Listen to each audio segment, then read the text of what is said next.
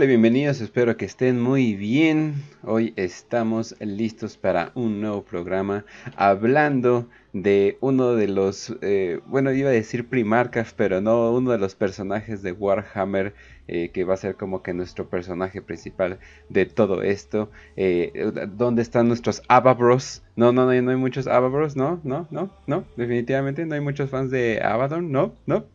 No, no, no, no van a la plaza a, vestirse, no sé, se ponen un disfraces de T-Rex y se van y se van a poner colitas. No, no sé qué hagan. No, la verdad no conozco ningún, ningún fan de Abaddon, pero hoy vamos a estar más o menos reivindicándolo. Porque vaya que a pesar de todo lo que ha pasado, de todos los fails y cosas por el estilo, pues creo que podemos decir con seguridad que hoy definitivamente se lleva eh, pues se lleva, todo, la verdad. Porque vaya que hizo su, vaya que hizo su desmadre y ahora sí le salió, pero no lo hizo de ninguna manera solo y definitivamente no lo hizo de ninguna manera corto. Así que vamos a estar hablando de la última legión que ocurrió, sus consecuencias y valió la pena o en realidad el caos terminó perdiendo una vez más, quién sabe. Pero pues bueno, eh, entonces, antes de empezar cualquier cosa, Fácil, ¿cómo estás? Muy bien, Kench. Un saludo a todos los que nos están escuchando, a toda la audiencia. Hoy lunes vamos a, bueno, no hoy lunes, no, hoy martes, porque esto se va a subir en un martes. Todavía sigue la, la vieja tradición. Pero no importa, es el día que sea, es el día que lo estén escuchando. Hoy vamos a, sí, tratar de reivindicar a, Abaddon, aunque pues es Abaddon. Vamos a tratar de hacerlo mejor como reivindicamos a Eldrad pero es Abaddon, no va a salir del todo bien y aún así, aunque lo intentemos reivindicar, vamos a ver que incluso su victoria final con la destrucción de Cadia fue una fue de pura chiripa, ¿eh? así de, la verdad hay que aplaudirle su improvisación en ese momento, pero no tanto la operación a, grande, a grandes márgenes.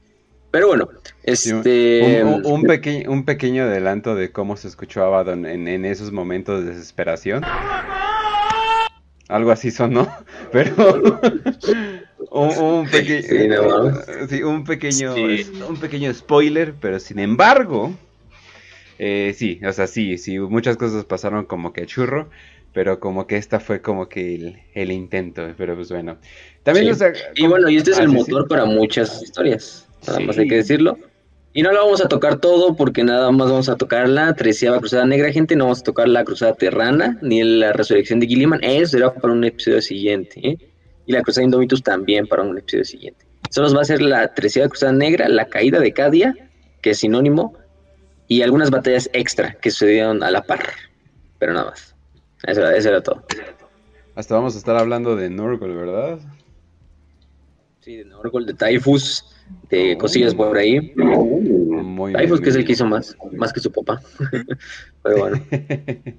También nos acompaña Raz, Raz, ¿cómo estás? Hola Kencho, hola Facio, hola queridísima audiencia, Cadia Stans, Cadia vive, este, y lo único que voy a decir en esta ocasión es, no puedes ser el protagonista de la historia cuando tienes una coleta de caballo y te dices ser hombre. Eso es lo que voy a decir. Muy buen punto, muy buen punto. Así es, así es, pero, pero pues bueno, entonces, eh, pues hablando nada más tantito del, del contexto, eh, del contexto previo, o sea, que hubo a, las cruzadas, en sí, eh, la, la, Legión Negra se dedicaba a hacer una que otra cosa. si quieres, sí, vamos a hacer como un pequeño resumito de lo que pasa, ¿verdad? Exactamente, un contexto, porque hay gente que no sabe qué puedo con esto.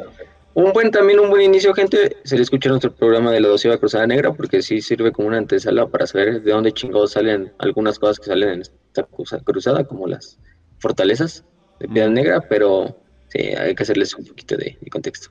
Sí, eso sí, no hay definitivamente hay mucho contexto que va a salir eso de las fortalezas negras, pero muchas de estas cruzadas eran más que nada como que para aprovechar eh, puntos débiles del imperio, eh, artefactos importantes, eh, etcétera, etcétera.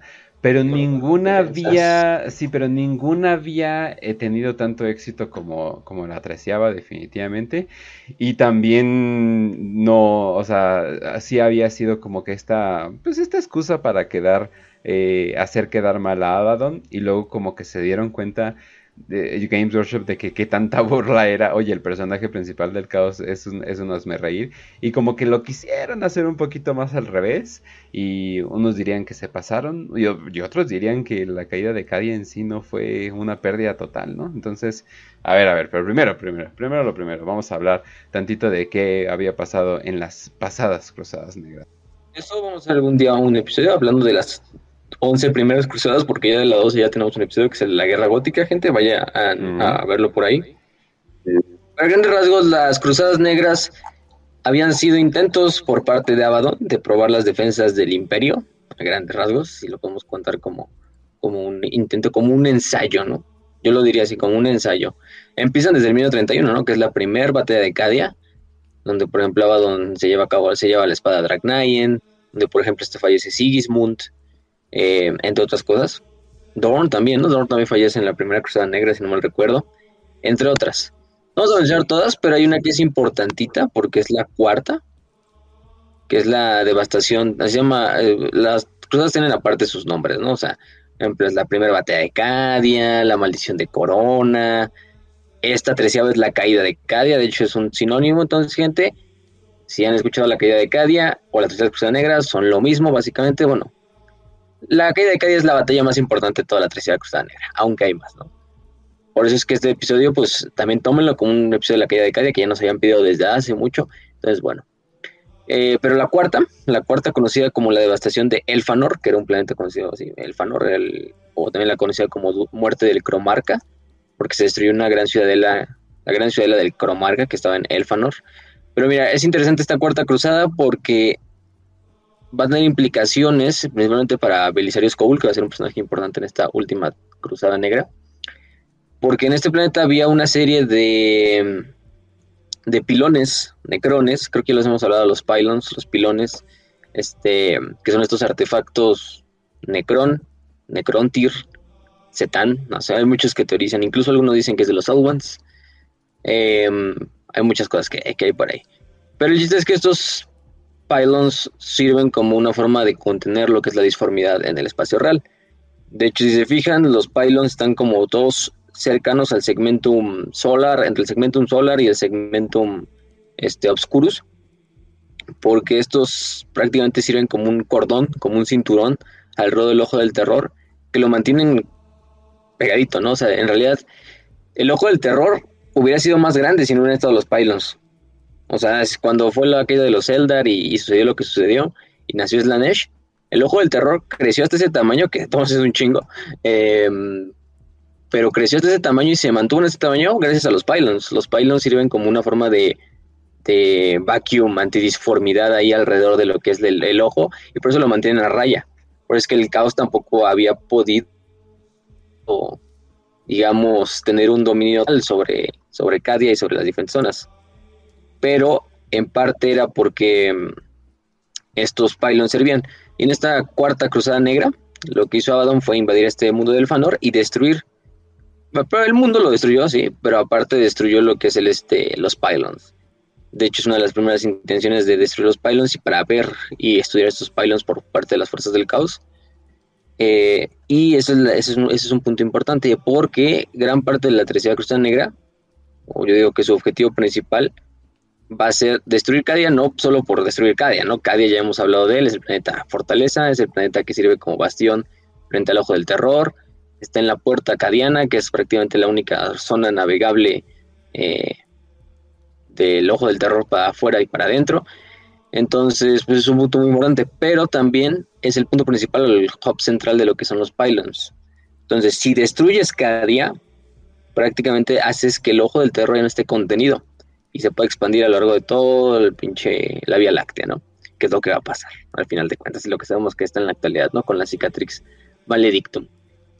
Entonces, pues, el objetivo principal era ese, y un segundo objetivo, digamos, eh, un segundo objetivo también importante, que era el de llegar a Terra, abrir una ruta destruyendo Cadia para llegar directamente a Terra y hacer lo que no hizo Horus, ¿no?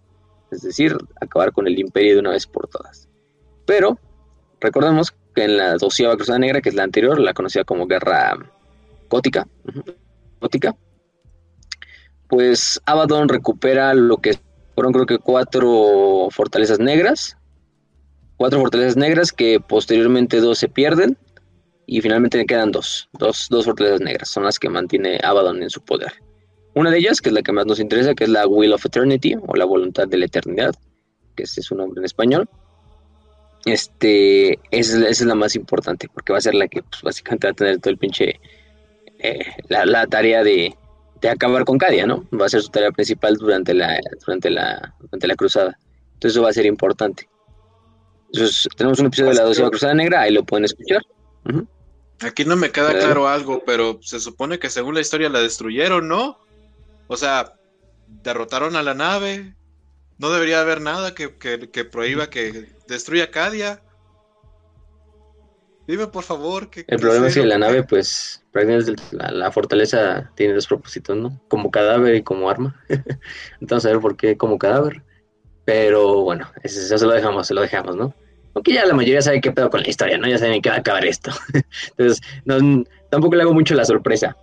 Eso creo que el de los puntos más conocidos de Warhammer, ¿no? Incluso cuando llegas por primera vez a Warhammer, pues, oh, la caída de Cadia, y mira, te voy a hablar de esos güeyes verdes que lucharon cuando su planeta estaba destruyendo alrededor de ellos y la verga, ¿no? Y sí, pues está chingón la historia, pero, pero hay que hablar de todo. ¿Cómo se llegó eso, no? es lo importante. Un buen lugar es, obviamente, bueno, prácticamente algo que a muchos, porque sé que a muchos no les gusta leer, o les gusta leer, pero no leen, básicamente. O sea, jugar el juego de Battlefield Gothic Armada. Ahí es casi casi un pinche resumen de todo lo que es en su prólogo. Con el 2, el 2, claro. Este, de qué pedo, ¿no? ¿Qué sucede con la con Cadia y cómo Cadia es destruida durante la Cruzada Negra? Pero bueno, esa es otra historia. De esto, pues en realidad prácticamente todo lo que es la caída de Cadia está escrito en Verga, pues en el libro de Codex de la sexta, desde la sexta edición ya está escribiendo, del Gathering Storm de la caída de Cadia, de la novela de Cadia Stance, que es una buena novela, también te da un poquito más de contexto de, cómo está la batalla en, tierra, eh, The Rise of the Primarch, desde el Psychic Awakening ya nos podemos ir incluso, pero eso sería irnos muy atrás. Aunque bueno, lamentablemente todo va a suceder en este año 999 del 1941 que el año más largo de la historia, en Warhammer mínimo, porque vaya que en ese pinche año suceden cosas, ¿no? Vaya que suceden cosas, entre ellas, pues nada más para nombrar algunas, ¿no? Tenemos la guerra, la tercera guerra de Armagedón, tenemos el Psychic Awakening, tenemos el ácido del sistema Fenris, tenemos eh, la entrada de la flota Leviathan, eh, la devastación de Val, por ejemplo, tenemos la tercera Cruzada Negra, obviamente, entre muchas, muchas otras cosas, imagínense, ¿no? Y se junta todo, la verga. Entonces, o sea, sí es un mega desmadre. Eh, ese es el gran problema, es el gran problema que, que sucede. Otra, otra cosa que también influye bastante es lo conocido como el fenómeno conocido como el despertar psíquico, Psychic Awakening, que es también conocido como la era de las brujas.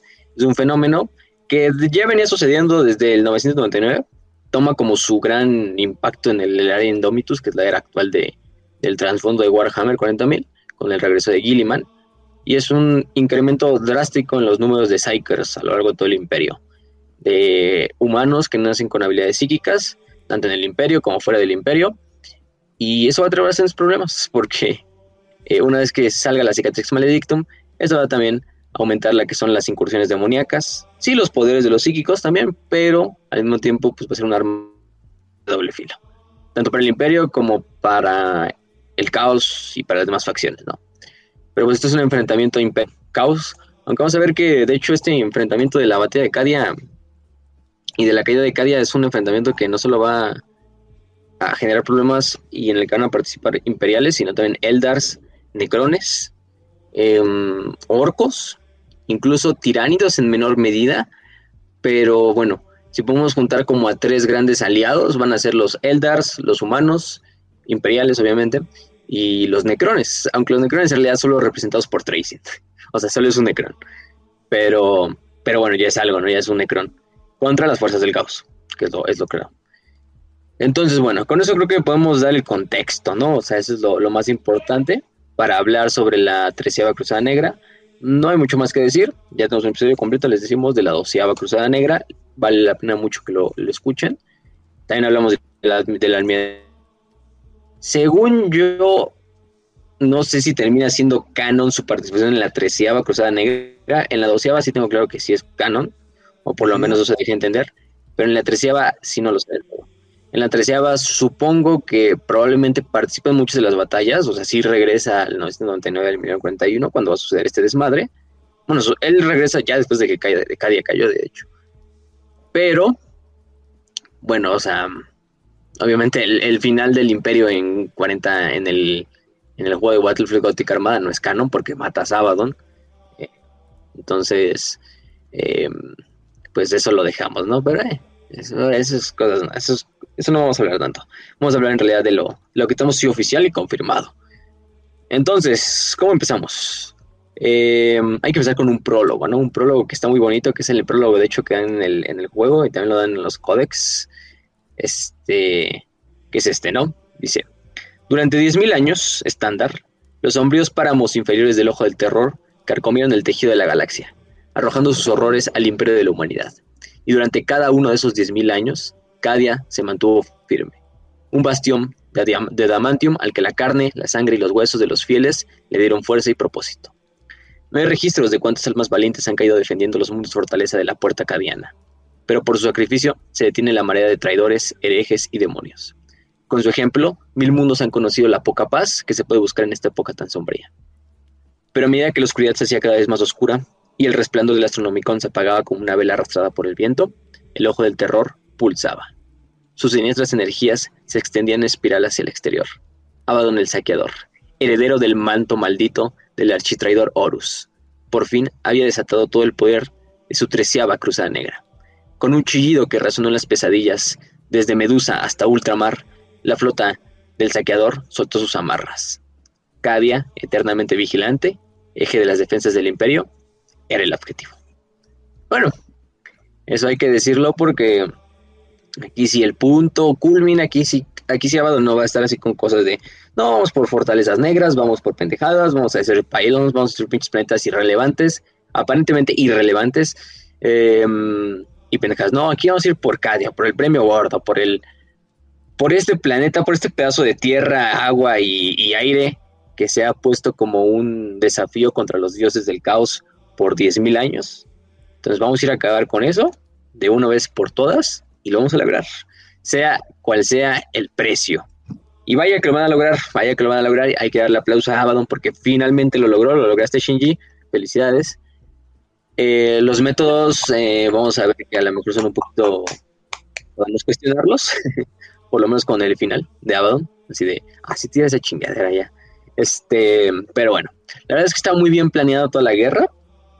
Y bueno, antes que empezar, vamos a decir cuáles son todas las fuerzas para que se den una idea de la magnitud de la pinche batalla, porque vaya que las fuerzas de la Tercera Cruzada Negra, pues son, por decir humildemente, bastantes para no exagerar, pero bueno, si son, exageramos, ahorita vamos a ver. Vamos a, vamos a empezar por las fuerzas imperiales. Obviamente estamos hablando de Cadia, es decir, que las tropas de choque cadianas, los regimientos cadianos van a ser protagonistas principales de la historia, ¿no? De hecho, se van a participar registrados 612 regimientos cadianos, y a lo mejor más, ¿eh? O sea, esos son los que están registrados solo participando en la batalla de Cadia, ¿eh? O sea, no en otros sectores ni en otros lugares de la, de la galaxia. Entre ellos, algunos famosos, el octavo, que fue el liderado por Usar Creed, el noveno, el 21, el 27, el 75, el 79, entre muchos otros, ¿no? Eh, son 612, ¿no? O sea, son un perro.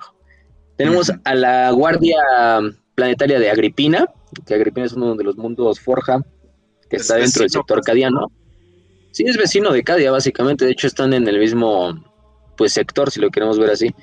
Eh, esta Agripina. Es uno de los mundos forja más importantes del imperio, o sea, a la par de, no diría hasta la par de, Marte, porque Marte solo hay uno, pero abajito de Marte viene Agripina y otros cuantos, ¿no? O sea, Graia, etcétera, etcétera. Em, eh, pero sí, Connor, por ejemplo. Pero bueno, Agripina, eh, sí, de hecho está en el segmentum obscurus, está también alrededor de lo que es el ojo del terror, entonces digamos, si el sector cadiano, que es donde está Cadia, pues, está en la puerta cadiana, el sector Agripina está al lado. Entonces, básicamente es igualmente importante como una forma de defensa. Y Agripina, pues, es un mundo no, bueno, no un mundo, sino todo un sistema totalmente completo, totalmente reforzado, totalmente autosustentable en caso de guerra, con mundos, desde mundos fortaleza, mundos forja, mundos agrícolas, etcétera, etcétera, etcétera.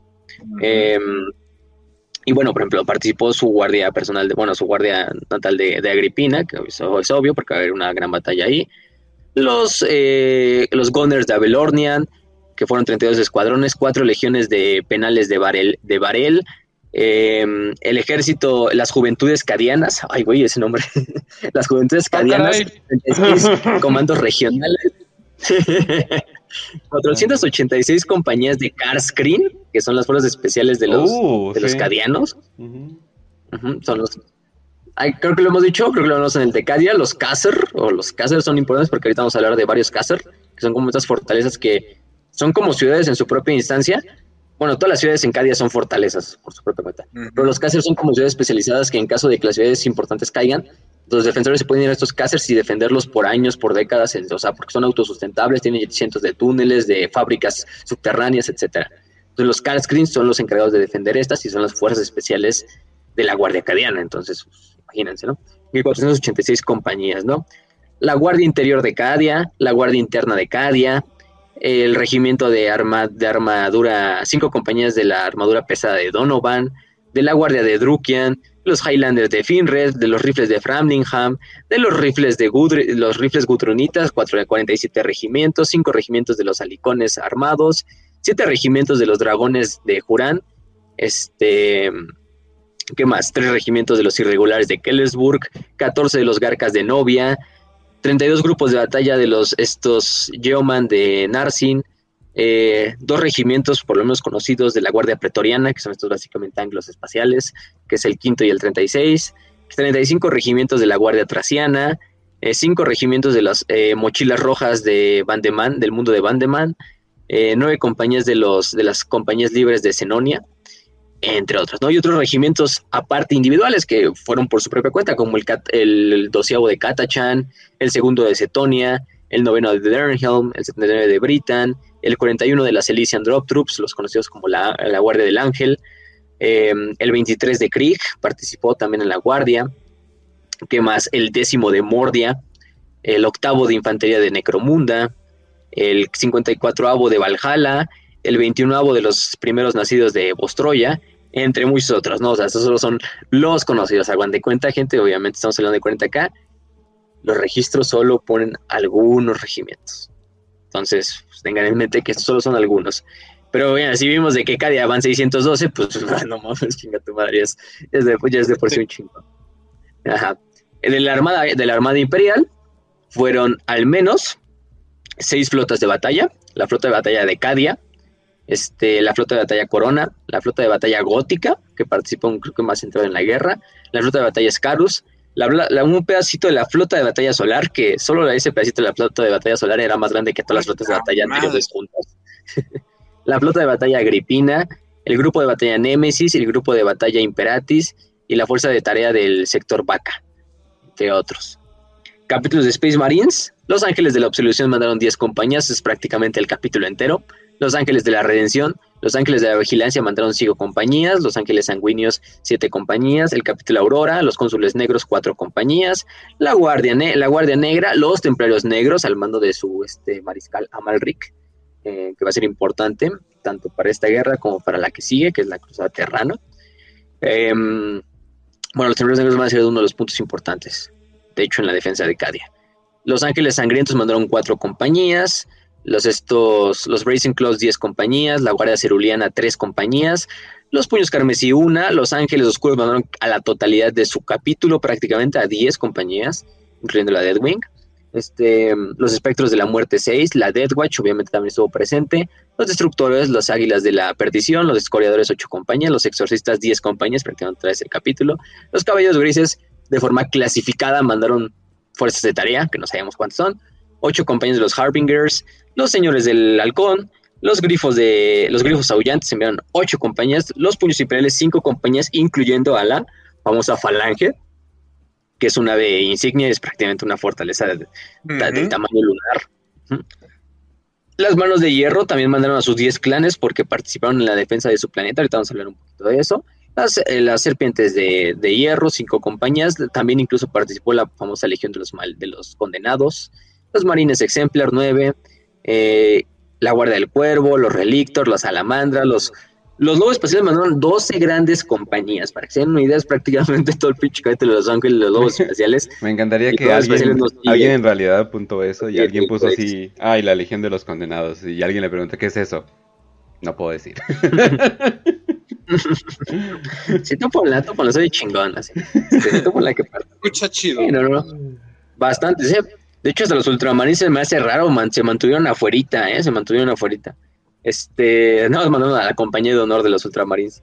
Eh, pero entre muchos otros, ¿no? Las cicatrices, los cónsules blancos y otros muchos capítulos que nos faltan, ¿no? No, he dicho toda la lista de corrido porque si no nunca acabamos, pero hay varios más capítulos de Astartes que, son importantes. Algunas compañías específicas son la famosa treceava compañía de los lobos espaciales, este, la cuarta, la cuarta compañía de los, bueno, la treceava, si algunos lo recuerdan, son los famosos Wolfen, porque también la Tercera Cruzada Negra marca, contra la ciudad de Fenris, el regreso de los Wolfen.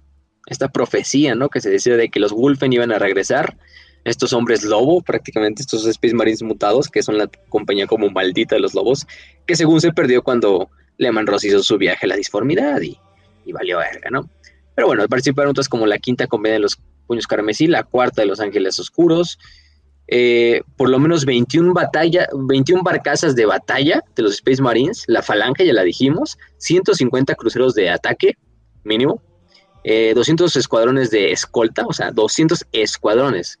Un escuadrón mínimo tiene cuatro escoltas, entonces ustedes hagan las cuentas con las fuerzas, ¿no? De hecho, si han jugado el juego de Battlefield Gothic Armada 2, cuando inicia el prólogo, pues ustedes pueden ver la batalla en Cadia, la batalla espacial, porque estás juntando esta, esta almirante imperial llamada Venesca Catalia, la manejas pues, y puedes ver tú alrededor de todo lo que es la escenografía y se ven cientos de puntitos que a la primera dices, ah, bueno, son estrellas, ¿no? Son estrellas así como de la escenografía, como del fondo, del vacío espacial, ¿no?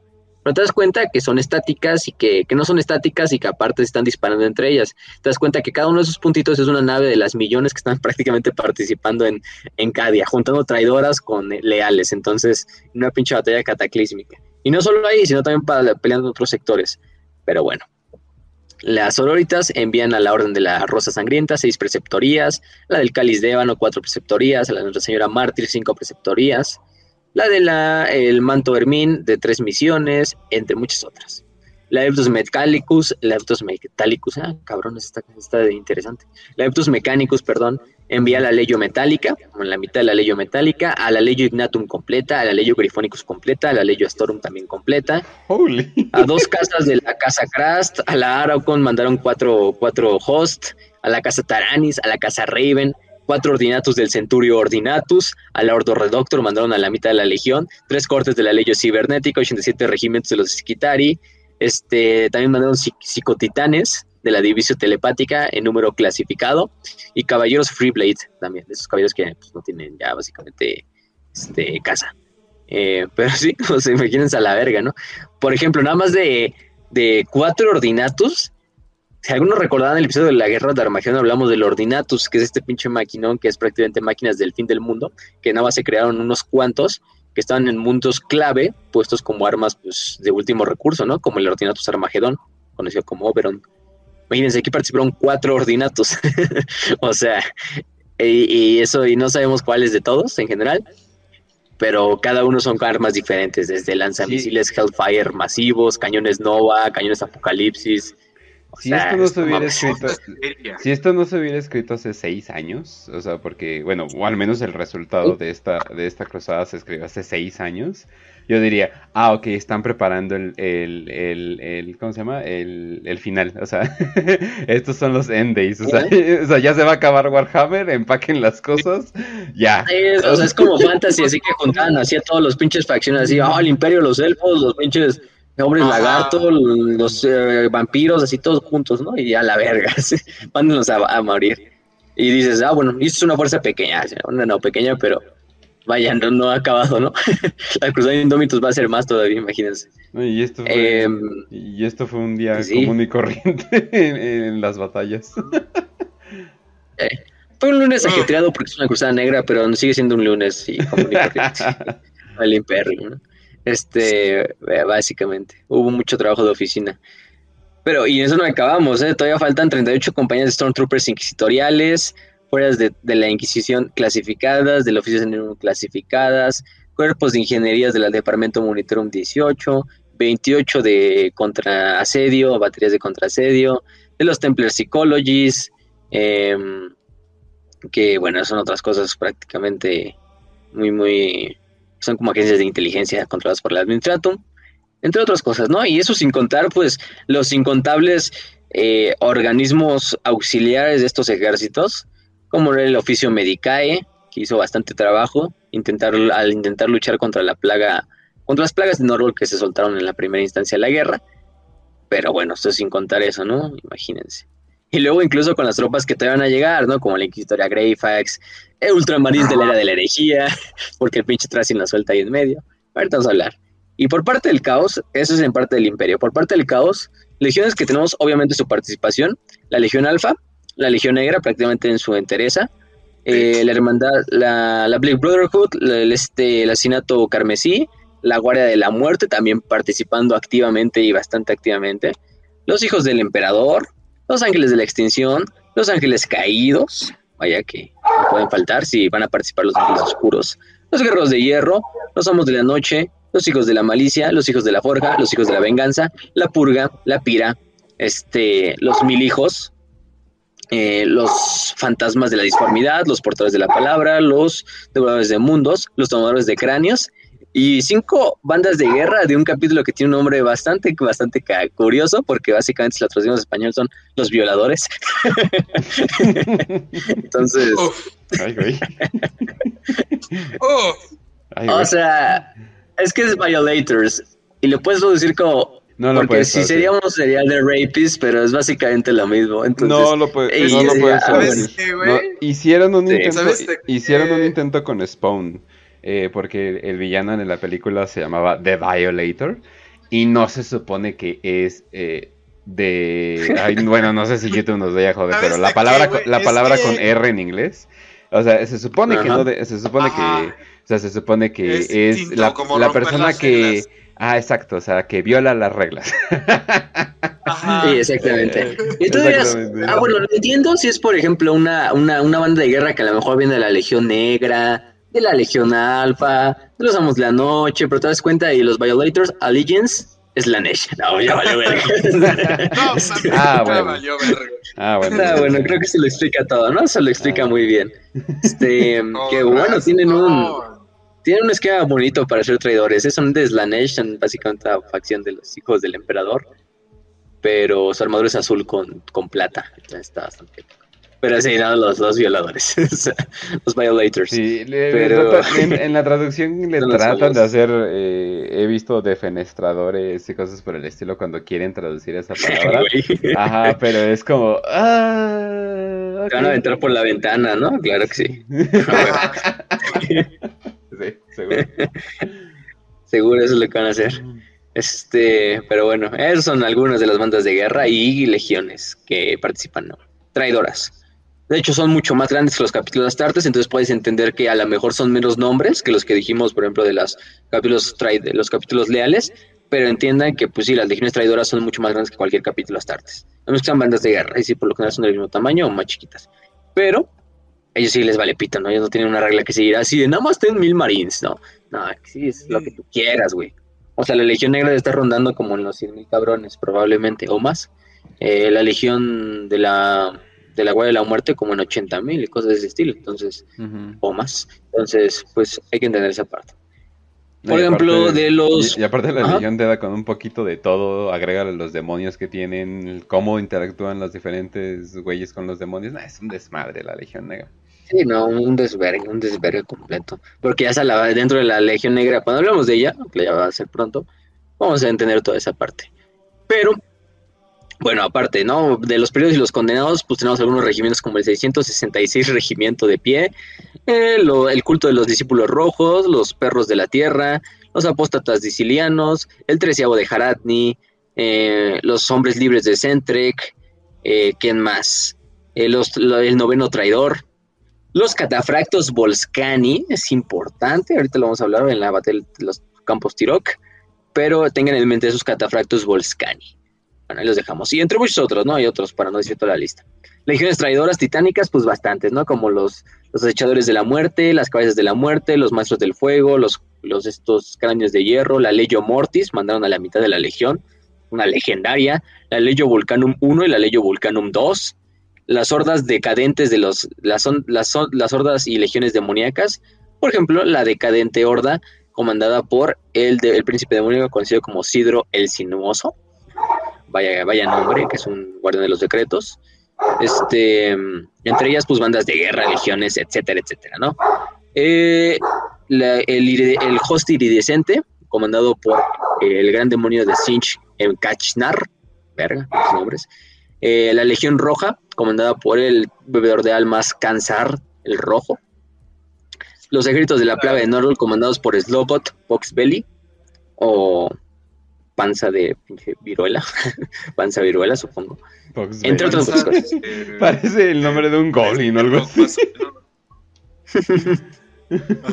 Este, pues ya sabes, ¿no? Che, che, che, son, son, son güeyes de, de Norgol, entiendo. Sí. Pero bueno. Y la flota del caos, vaya que la flota del caos fue lo más grande también, lo más importante de esta instancia y de esta batalla. Porque está la gran flota de Abaddon, el, el, el, el acechador, a ver, permíteme, déjame ir a callar ese pinche perro. Mientras promocionen la siguiente semana cuando nos toca el club de lectura. El club de lectura, banda. Se viene, está bien, bien chulo, bien bonito de eh, El Infinito y el Divino. Se me está olvidando, este... cabrón, este mes así de, uy, güey, no he leído el libro. Y es como, ah, sí, cierto, ya lo he leído. Pues ya lo leímos, güey. ya, lo leí dos veces. Bueno, una vez en audio, una vez en texto. O sea, nada más. Ajá, y es como, ah, ok, ya estoy listo. sí. Ah, no mames. Pero más les vale que nuestra audiencia estar listos. Sí, este sí vale la pena, banda. No me decepcionen. Neta, no me decepcionen, por favor. No me vengan a decir, somos prietos, no leemos. Por favor, banda. Este sí vale la pena, este sí está divertido. Este sí está bien chido. Y pues... Ya está en español. para... Eh, fíjate que no chequé, creo que sí.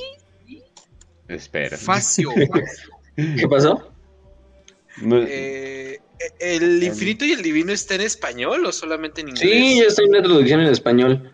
Este, de hecho, ahí, está el grupo está, ahí. banda, no me pueden decepcionar. Ustedes Sí, no está. tienen derecho a decirme. No, es que está en inglés, por favor. Sí, está bien traducido, o sea, hay algunos errorcitos ahí que le he leído, pero todo muy bien, ¿no? Todo muy bien entendido, sí lo redactó bastante. Va, va, va, va, va. No me acuerdo quién la hizo, creo que fue el grupo Castillo, ¿no? entonces. Ah, Hicimos un saludo a ellos, Ah, va. que estaban ahí al caos, le enviamos un saludo.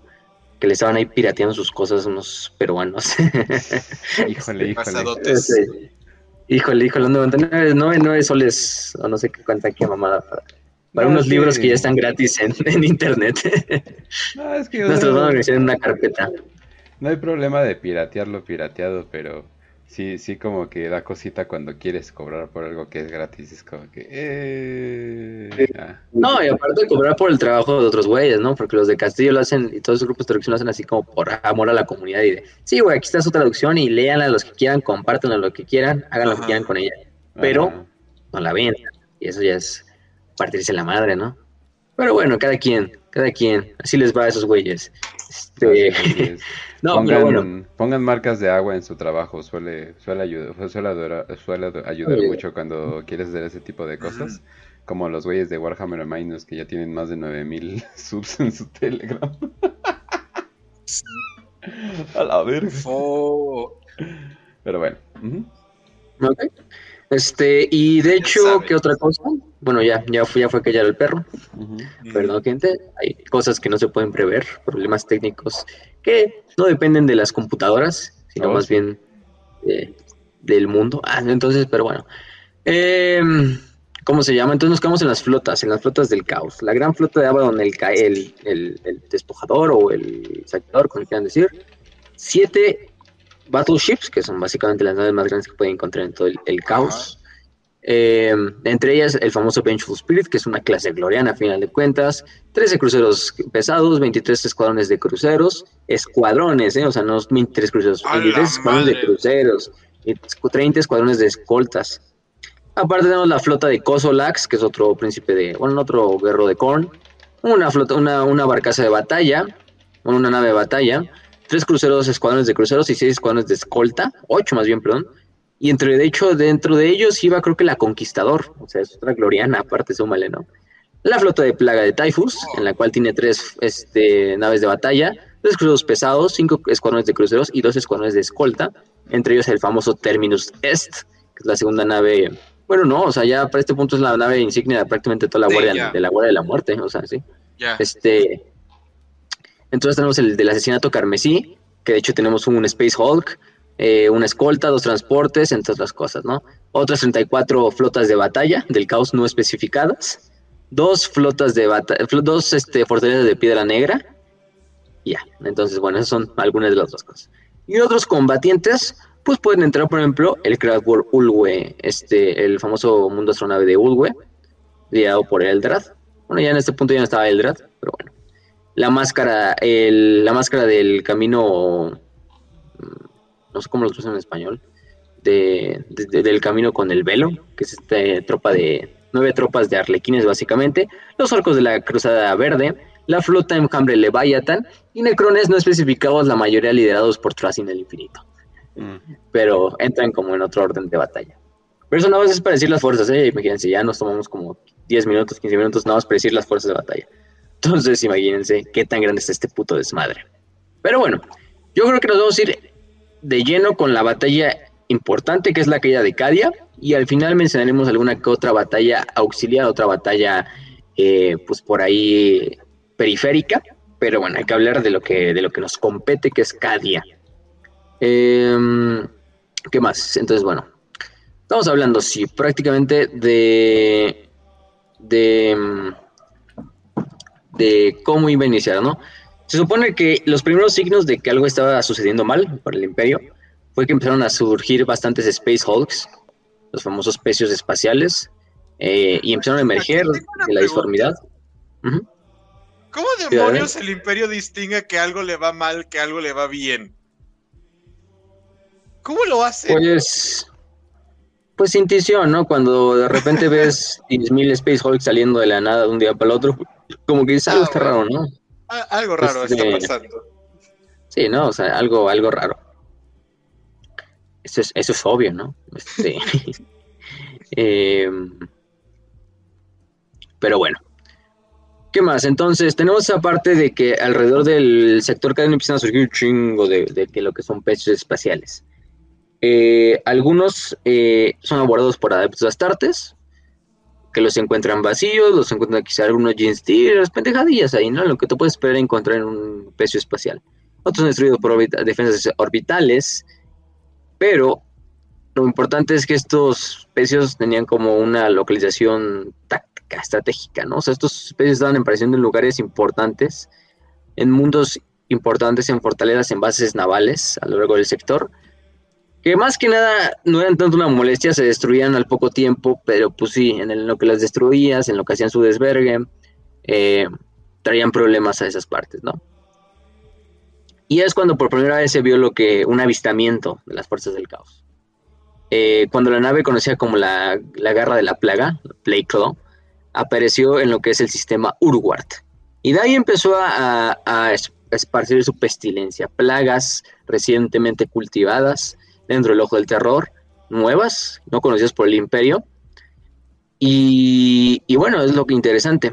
De hecho, el almirante Quarren, que va a ser un güey bastante importante durante la, batalla, no tengo mucha información de él, pero sabemos que él es prácticamente el que luego lidera la batalla total espacial a lo largo de todo el sector cadiano. Es el primero encargado de ir a cazar esta, esta nave.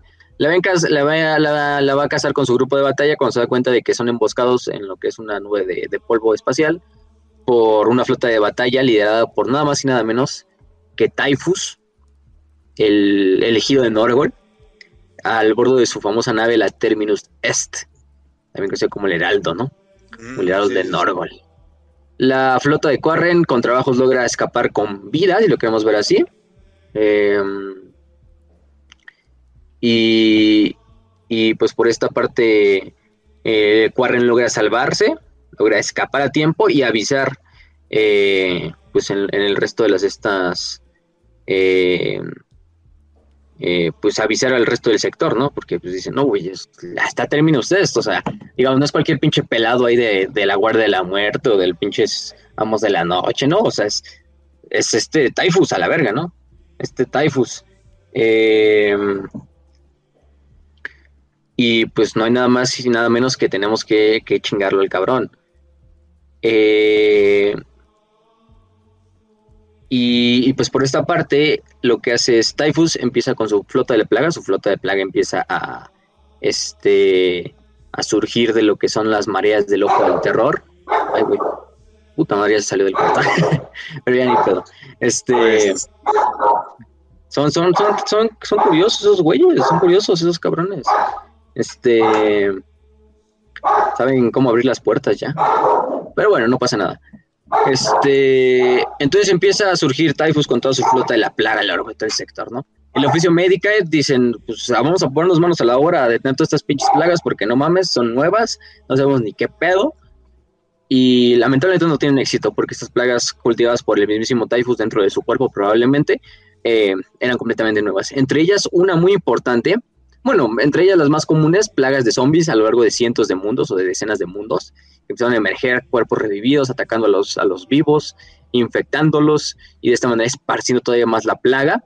Pero una muy importante es la conocida como plaga de la no creencia o de la of, unbelief, este, entre otras cosas. Eh, y, y, sí, este, em, y por esa parte, pues le, le dije, digo, le digo, le digo, este... ¿Qué le digo? ¿Qué digo que la plaga, la plaga de la no creencia es una plaga que de hecho ya había un episodio anterior, no, no, un episodio anterior no nuestro, sino un episodio anterior de la plaga en la historia de Warhammer 40.000, porque sucedió una durante la era de la apostasía. Y básicamente la, la plaga de la no creencia es una plaga más que física, psicológica, si lo queremos ver así. Este, eh, que actúa a través, pues prácticamente de lo que es a incrementar cultos, como si fueran cultos de estos cultos del fin del mundo, así apocalípticos. Y bueno, en el imperio son hasta relativamente comunes, si lo quieres ver desde cierto punto. este, sobre, todo, sobre todo por Cadia. Es, es H. Lovecraft. Es decir, es, es Lovecraftiano más no dar. A huevo. Sí, está, está Lovecraftiano la chingadera. Pero sí, o sea, este, el chiste es que estas, estas, estas plagas, esta plaga, pues lo que prácticamente hace es poner el malestar en las poblaciones infectadas, un malestar espiritual, eh, mental, psíquico, etcétera, pero a través de lo que son surgimiento de rebeliones, de cultos que dicen que el emperador está enojado con nosotros y que nos viene a destruir y que finalmente esto es nuestra, nuestra perdición, entre, este, entre otras cosas. Eh, y así, ¿no? O sea, eso es lo importante. Eh, de hecho, hay una, un famoso personaje que durante esta parte va a ser importante, vaya, eh, que es la conocida voz del emperador. La voz del emperador, pues básicamente es un personaje, una figura misteriosa que surge eh, durante esta, esta plaga de la no creencia. que pues el nombre lo dice, básicamente fue un instrumento para esparcir esta anarquía, este descontento, en lo que es la antesala de la Tercera Cruzada Negra. Eh, lo que sabemos de este tal voz del emperador es que bueno, el oficio de manda bastantes asesinos para pues, acabar con él, básicamente. Eso es lo que hay que decir. Eh, y, nos dicen, ah, no, pues, pues, ¿qué creen? Le dicen al, al eh, ninguno de los asesinos ha regresado, pero el único que ha regresado que fue un asesino Vindicare nos dijo que lo que pudo ver a través de su mira sobre este personaje no pudo matarlo, este, pero nos, nos dio esta información. Al parecer es una figura que está encapuchada, bastante grande el cabrón, cargando una espada en la espalda y con un par de pistolas que se ven antiguas. Una, parece una pistola de plasma y un Volter pistola, si quieres ver así. Creo que eso aquí les recuerda, ¿no, gente? Creo que es bastante obvio, es Cypher. este, por el perfil que nos están dando es bastante eh, encaminado hacia Cypher, uno de los caídos.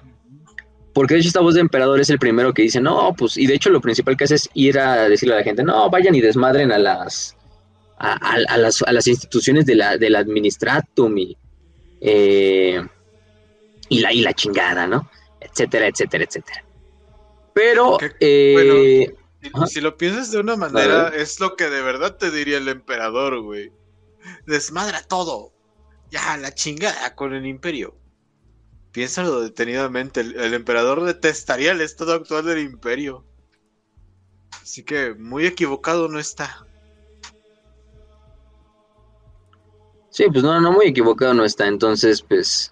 Ya vemos que ese pedo de Cypher, luego hablaremos de Cypher en un propio episodio de ese güey. Su forma de trabajar es algo pues, muy, muy, muy, muy especial, sí.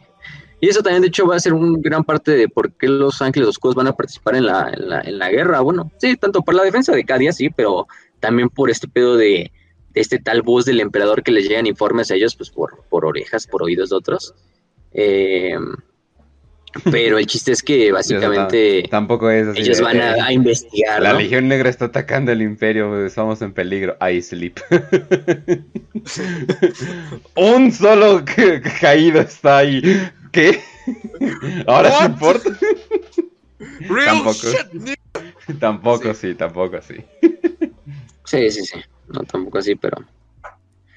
Pero el chiste es que lamentablemente, pues, luego se supone que aparentemente los ángeles oscuros logran capturar a este tal, a este tal voz del emperador. No le dan nada de información a lo que son la Inquisición. De hecho, en el camino también se pelean contra los ángeles, digo, los, los templarios negros por, porque los templarios negros también logran capturar a este, o bueno, están persiguiendo a este güey a, a este tal voz del emperador. Pero bueno, eso trae como subtrama eh, aparte, ¿no? este, etcétera, ¿no? Pero, pero, pero bueno.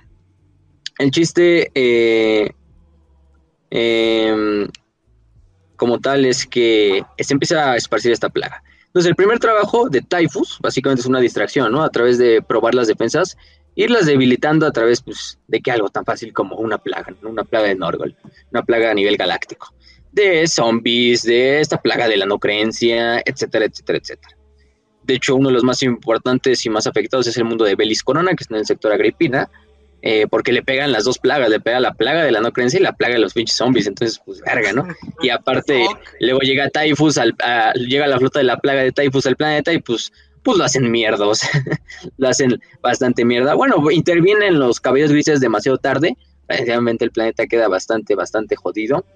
Este, lamentablemente llegan muy tarde. Bueno, o sea, se salva algo del planeta, o sea, ahí creo que ahí sigue el, el Beliscorno. De hecho, en el juego vas como a visitar Beliscorno una vez más. Sí.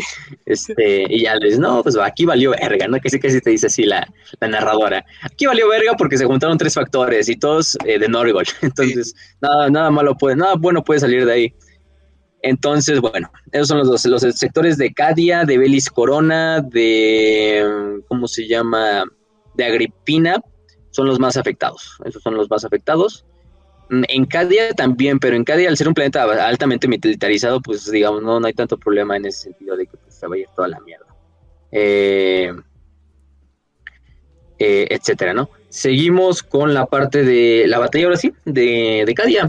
Bueno, en realidad no, o sea, es un pedacito de la batalla de Cadia, porque de hecho hay que entender que la batalla de Cadia no es una batalla como tal, una sola batalla. Suceden un chingo de batallas al mismo tiempo en cientos de continentes, en los este, decenas de continentes de Cadia, eh, en, los, en, los cientos de castles o estas fortalezas, en espacios de tiempo eh, diferentes, porque o sea, aquí te lo cuentan como una narrativa de corrido, y eso es por lo que mucha gente dice, ah, no, pues es una batalla de corrido. Este, pero no, no es así. Este. Eh, y el chiste es que, bueno, lamentablemente, para el alto mando cadiano, va a suceder una alta tradición dentro de sus rangos. Bueno, no ni siquiera dentro de sus rangos, sino dentro de los rangos más bajos.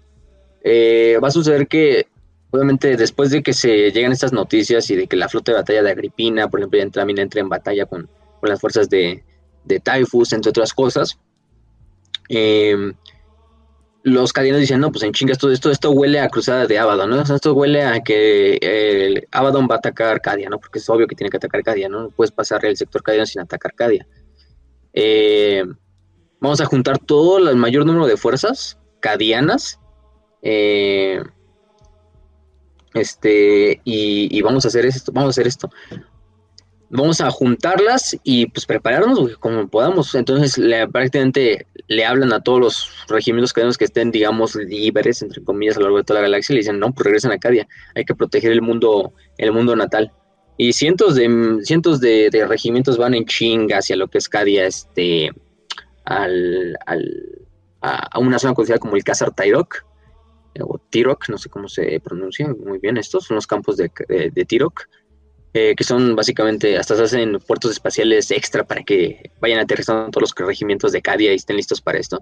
Millones de hombres, millones de, de mujeres, cientos de miles, o sea, de todo, tanto armados como, como de infantería llegando a lo que es Cadia. Eh, prácticamente el planeta, las pinches nubes eh, ocultas de tantas naves que están aterrizando. Pero entre ellos van los famosos Volscani Catafrax, los catafractos Volscani. Ya de hecho los hablamos, dijimos que los tuvieran en mente. Porque esos catafractos son un regimiento que de hecho se consideraba bastante leal antes de esto. Eh, uno de los mejores regimientos de, de Cadia, eh, como tal. bueno, ellos no eran propiamente de Cadia, eran del sector cadiano, pero es lo mismo, o sea, tienen el mismo entrenamiento prácticamente. Pero eran muy, muy, muy, muy reconocidos, muy, muy solicitados también. Lo que no sabían los altos mandos de Cadia es que estos Volcanic Catafrax secretamente ya habían eh, dado su juramento a las fuerzas traidoras de Abaddon, el, saqueador, y habían dicho, no, pues nosotros luchamos por usted, señor, ¿no? Y pues a grandes rasgos, pues lo que veo es que justo en esa parte va el señor, el Lord General de Cadia y el gobernador planetario de Cadia, que si no mal recuerdo su nombre era el, gobernador Marus Porelska. El gobernador Marus Porelska, él era el, gobernador en ese entonces de, Cadia, y van como a, a, Tirok para supervisar las tropas y recibir personalmente todas las tropas de Cadia. Grave error. Porque justo cuando los Volcán y Catafrax están aterrizando y el gobernador junto a su staff y los generales y todo, porque va todo el staff del mando de Cadia, van a recibir a este, a este regimiento justo cuando se abren las puertas, los catafractos de Volscani abren fuego así, indiscriminadamente contra todos los que están enfrente de ellos. Prácticamente el gobernador muere, el Lord General muere, todos los miembros de la, del staff de este pues fallecen, etcétera, etcétera, etcétera. Y pues, güey, de un solo tajo acabas de acabar con, valga la redundancia, con la, cabeza del mando de Hydra, de, la Hydra, o sea, de, en este caso de, de Cadia. Acabas de terminar con todo lo que representa Cadia, acabas de terminar con todo lo que puede, digamos, darle una cohesión. Afortunadamente para Cadia, eh, desafortunadamente para las fuerzas del caos, pues uno de los generales, uno de los comandantes, había justo regresado. Eh, en ese entonces era el famoso eh, comandante del octavo de Cadia, un hombre conocido por el, por el nombre de Ursarkar Akrid. Y bueno, en tiempos de necesidad, cuando digamos la ley imperial y la ley del monitorum dice que cuando un cuando el gobernador planetario y los, los generales militantes sean asesinados o por cierta razón no puedan servir o el, el alto comando sea eliminado, pues se puede llevar a cabo el, elegir a un, digamos, un comandante de emergencia que sirva tanto como gobernador planetario y como general supremo de todas las fuerzas en, tierra, ¿no? Y entonces entre todos los generales de los regimientos que son leales, escogen a Usarkar Creed, por su privilegio, por su, por su, su fama. Usarkar Creed venía prácticamente llegando de una cruzada que había terminado con éxito. Eh, un día también le vamos a notificar una cápsula al buen Chris, eh, y pues escoge unánimemente a Crit como Lord Castellano, se le da este título Lord Castellano y él prácticamente empieza a servir como lo que es, como un gobernador y como el Lord Comandante de todo Cadia. Entonces, bajo el mando de Usarkar Kit se unifica y su staff se unifica todo lo que es el, el, comando cadiano y se hace un contraataque contra estas fuerzas traidoras de los Volcán Catafrax y otros cuantos regimientos que también se habían pasado al lado del caos. Eh, en la famosa conocida o en la batalla de los campos de Tirok. De hecho, es una batalla que está sucediendo propiamente en, en lo que es la eh, en Cadia, ¿no? Y sí, la batalla de los campos de Tirok tiene éxito en el cual eh, hacen finalmente un encirculan a lo que son las fuerzas de los, de los traidores y los eliminan hasta el último, ¿no? Los, los traidores sí no se rinden, hasta el último de ellos se martiriza, algunos incluso como, como suicidas eh, con bombas y todo ese estilo. Y, pero bueno, Usarkar Creed tiene éxito en su primera batalla que va a luchar en la Tercera Cruzada Negra, ¿no? Y se acaba con esto, pero lamentablemente pues el daño estaba hecho, ¿no? La moral había devastado porque, güey, que te maten al comandante y al gobernador así en, un, en 10 minutos, güey, pues, pues sí, chinga, ¿no? O sea, al final de cuentas. Y aunque Usarkar Creed es el nuevo comandante, pues todavía hay un chingo de cosas que hacer, de organizar, y sin cabeza, sin staff que lo haga, pues, pues está en China, ¿no? Y, y bueno, afortunadamente para los cadianos, pues la batalla termina con éxito y se acaba con, este, con, con el último de estos traidores, aunque algunos van a luego volver a participar en las fuerzas traidoras. Eso no, mm, no, no sé, no se quita. Pero bueno, eh, eso es, lo, es la primera parte, ¿no? La, la, batalla de los campos de Tirok. Entonces, bueno, durante esa parte, el alto mando de Cadia decide enviar una misión de reconocimiento. No sé qué estaban pensando, porque la yo, yo pienso que es una, una forma muy como de, güey, ¿qué chingados vas a hacer, no? De hecho, envían a una fuerza altamente entrenada de. Finalmente que son Karscreen, pero son guardias eh, imperiales, son... Y los vas a enviar nada más y nada menos que de lleno al ojo del terror, a hacer como una misión de scout. O sea, yo no tenemos todavía noticia, sí, ni de, mm, ni de, ¿cómo se llama?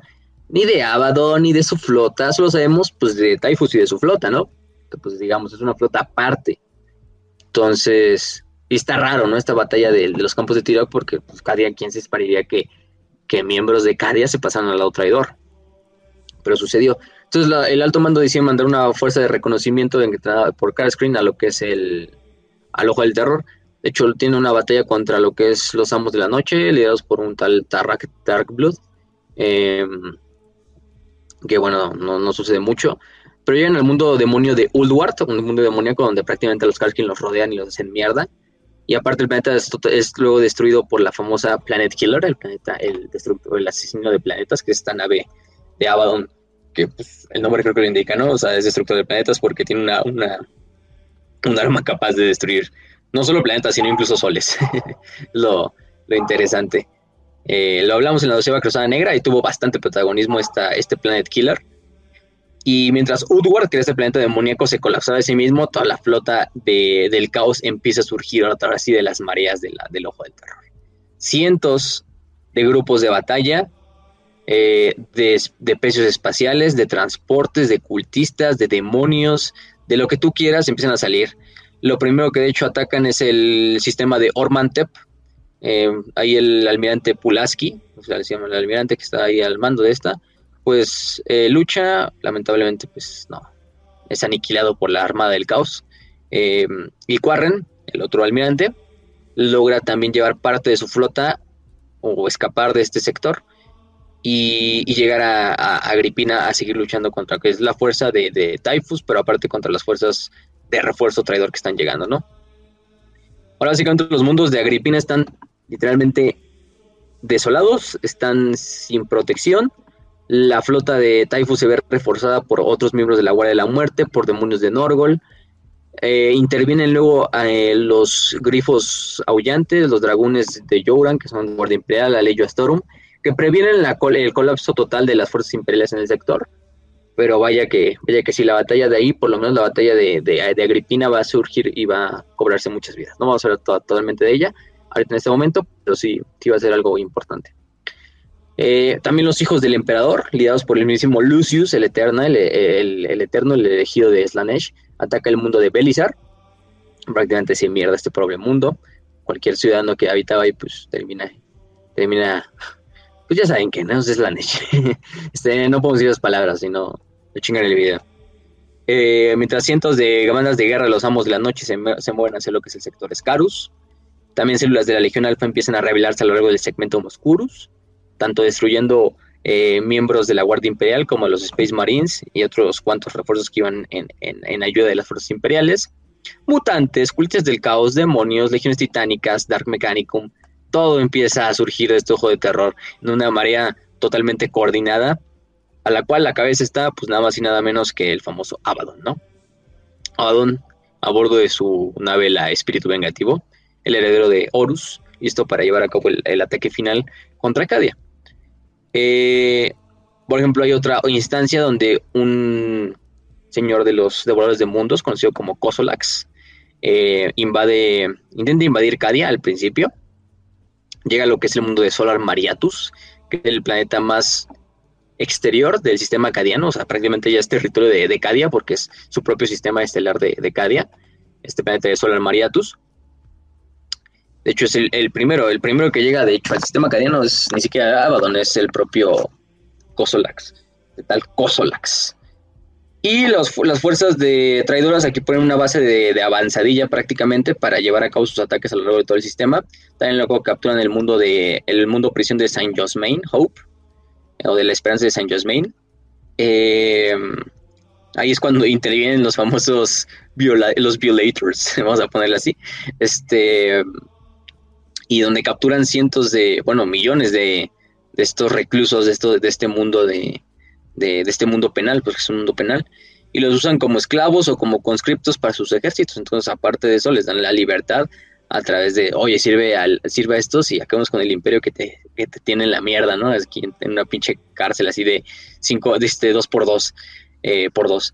Em, y bueno, lo, lo, que sí es Quarren interviene para acabar con esta flota de, de, de No, no la acaba con ella, pero la mantiene a raya por tres días nada más. Este, eso sí, la mayor parte de la flota de batalla de Cadia es destruida o, inutilizada. Eh, y también las bases de defensa orbital de Cadia son destruidas por la flota de, de Kosolax. No invade Kosolax como tal todavía Cadia, porque esa es una batalla que pues, se le va, digamos, a mantener a, al buen, al buen Abaddon, es, su premio de Abaddon. Las órdenes de Kozolak simplemente fue romper lo que es la, este, la, pues la, defensa exterior, ¿no? del sistema cadiano. Pero eh, fuera de eso, este, como tal, es lo, es lo que sucede. Em, ¿Qué más?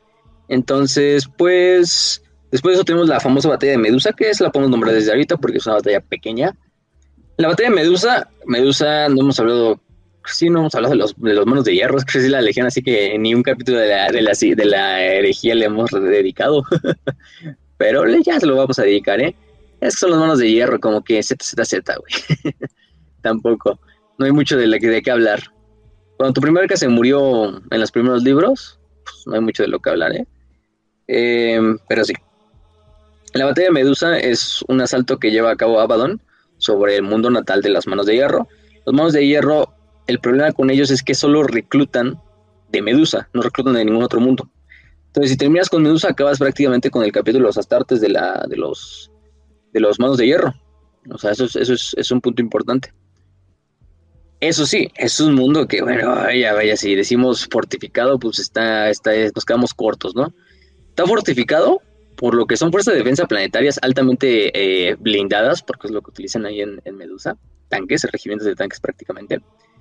Y aparte por 10 de las inmensas conocidas como fortalezas monasterio, las Land Behemoths, o este Behemoths de, tierra, que son las fortalezas monasterio de cada compañía de, este de lo que son los manos de hierro. Manos de hierro tienen algo curioso, es que tienen estos famosos Land Behemoth también es como los, los, los salones de la conquista, que son básicamente fortalezas de batalla móviles. No sé si han visto esa pinche película, yo no la vi, o sea, vi el trailer y vi como imágenes y videos así. De la de Mortal Engines, una mamada así, creo que. No creo quién la dirigió. Oh, estas, como, estas como ciudades que tienen ruedas y se comen las ciudades más chiquitas, que salen así. Es exactamente así como esa madre. Fue un desastre de, ¿cómo se llama? Sí, fue un desastre. o sea, la película. Se ve culera, pero... La película en, general, pero la idea está chida. o sea, la idea me gustó bastante. Es así como que estas pinches ciudades móviles gigantes. Es como que simplemente buscando como recursos ahí. Y dije, ah, no más, eso está chido. Pero yeah, hay muchas fallas. Sí, hay muchas pinches fallas. O sea, desde los trailers se ve así como. No es algo que vería y por eso no lo he visto. O sea. Pero bueno, es, un ejemplo para que se hagan una idea de. Es una idea de cómo son estas fortalezas. Yo, yo, yo, yo me las imagino así. No tengo una imagen, porque también es una imagen de cada una.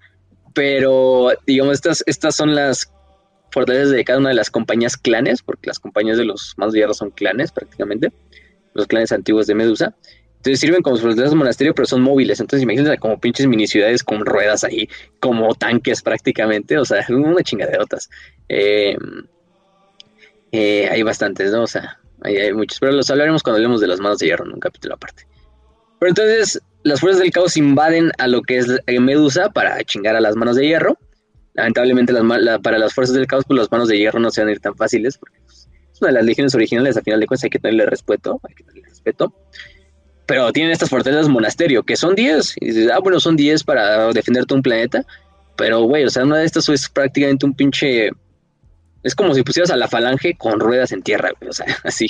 O sea, creo que más o menos sería también una idea para, para darnos. Entonces, eh, los, traidores no son pendejos. Entonces, de hecho, envían al, al treceavo de Haradni, entre otros eh, regimientos, que son blindados para atacar a las fuerzas blindadas de los manos de hierro y de las fuerzas de defensa planetaria. De hecho, es la batalla más grande de tanques desde la batalla de Talarn. No es más grande que la batalla de Talarn, porque ya dijimos que la batalla de Talarn es la batalla de tanques más grande de la historia de toda la galaxia de Warhammer 40.000.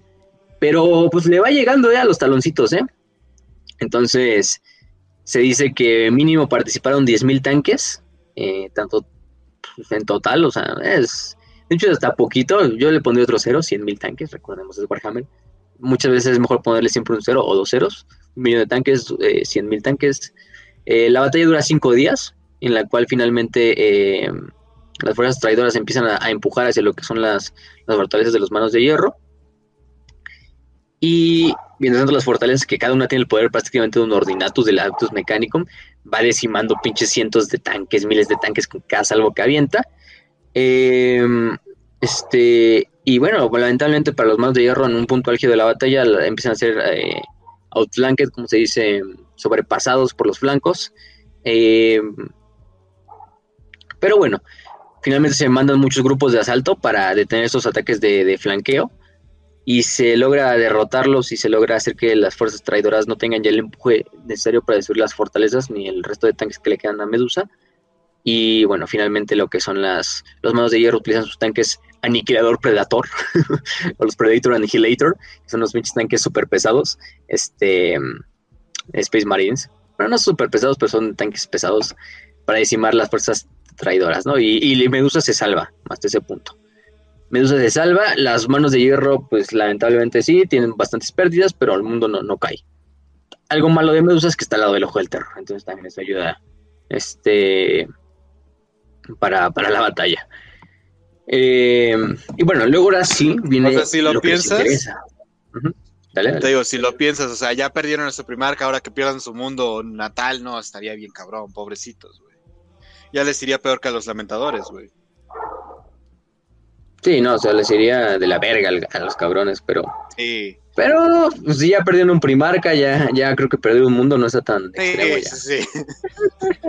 o sea, ya que puedes comparar, ¿no? O sea, es que piénsalo, güey.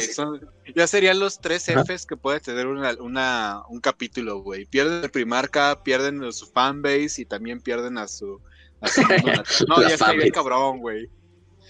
Ah, huevo. Este, pero sí, o sea, el chiste es que este, em, como tal, eh, ese es lo importante, ¿no? Eh, aquí ya vamos a entrar hacia, la batalla de Cadia. Apenas vamos a la batalla de Cadia, imagínense. Este, hay que tener, hay que tener unos, unos, contextos antes. El imperio ya se había preparado, el imperio sabía que Abaddon, a final de cuentas, después de la doceava Cruz Negra, se había quedado con algunas fortalezas de piedra negra. Sabían lo que podía ser una, fortaleza de piedra negra porque se había visto en la doceava cruzada. Se utilizaron para destruir mundos enteros. Em, y se, de hecho se creó un nuevo artefacto, se creó el, famoso Null Array, em, que es como esta matriz Null, que básicamente es replicar la tecnología de, los campos Geller, sí, los campos de Geller de las naves espaciales del Imperio, mezclados con la tecnología de los escudos del vacío, pero a un nivel planetario. ¿Esto por qué?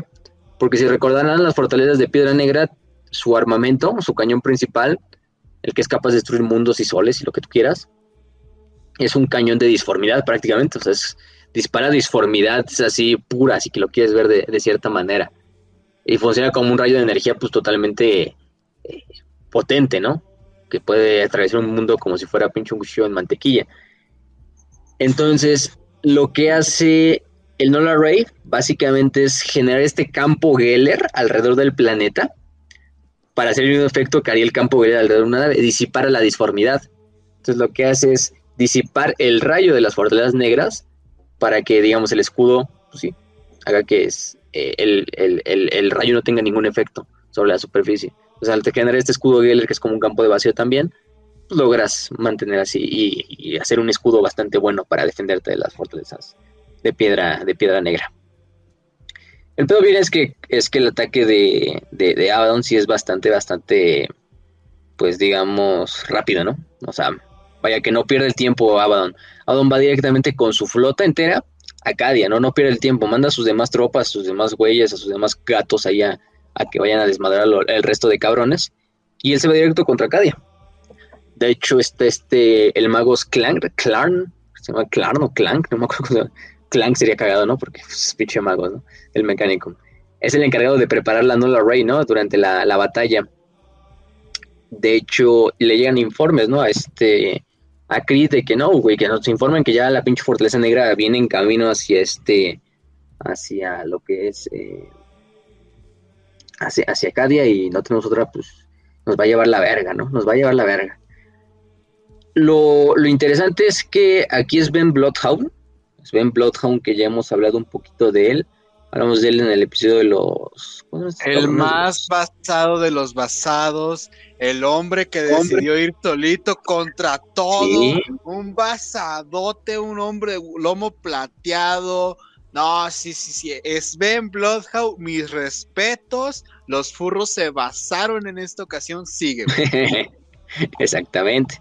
El buen, el buen es Ben, que era, era líder de la de la esta ¿qué compañera la creo que era la no me acuerdo la eran los Firehowlers pero creo que era la, cuarta o la octava no no, recuerdo muy bien el número.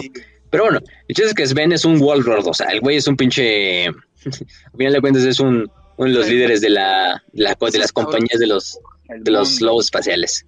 ¿Mm? ajá. Sí sí sí no o sea no, no es cualquier pinche gato ahí que, que puede ver no o sea, es Sven Bloodhound. Sí, Sven Bloodhound estaba en, tierra con, con bueno, en, Cadia con su nave, no me acuerdo del nombre de su nave tampoco, este, pero es la única nave que está como al alcance de una barcaza de batalla.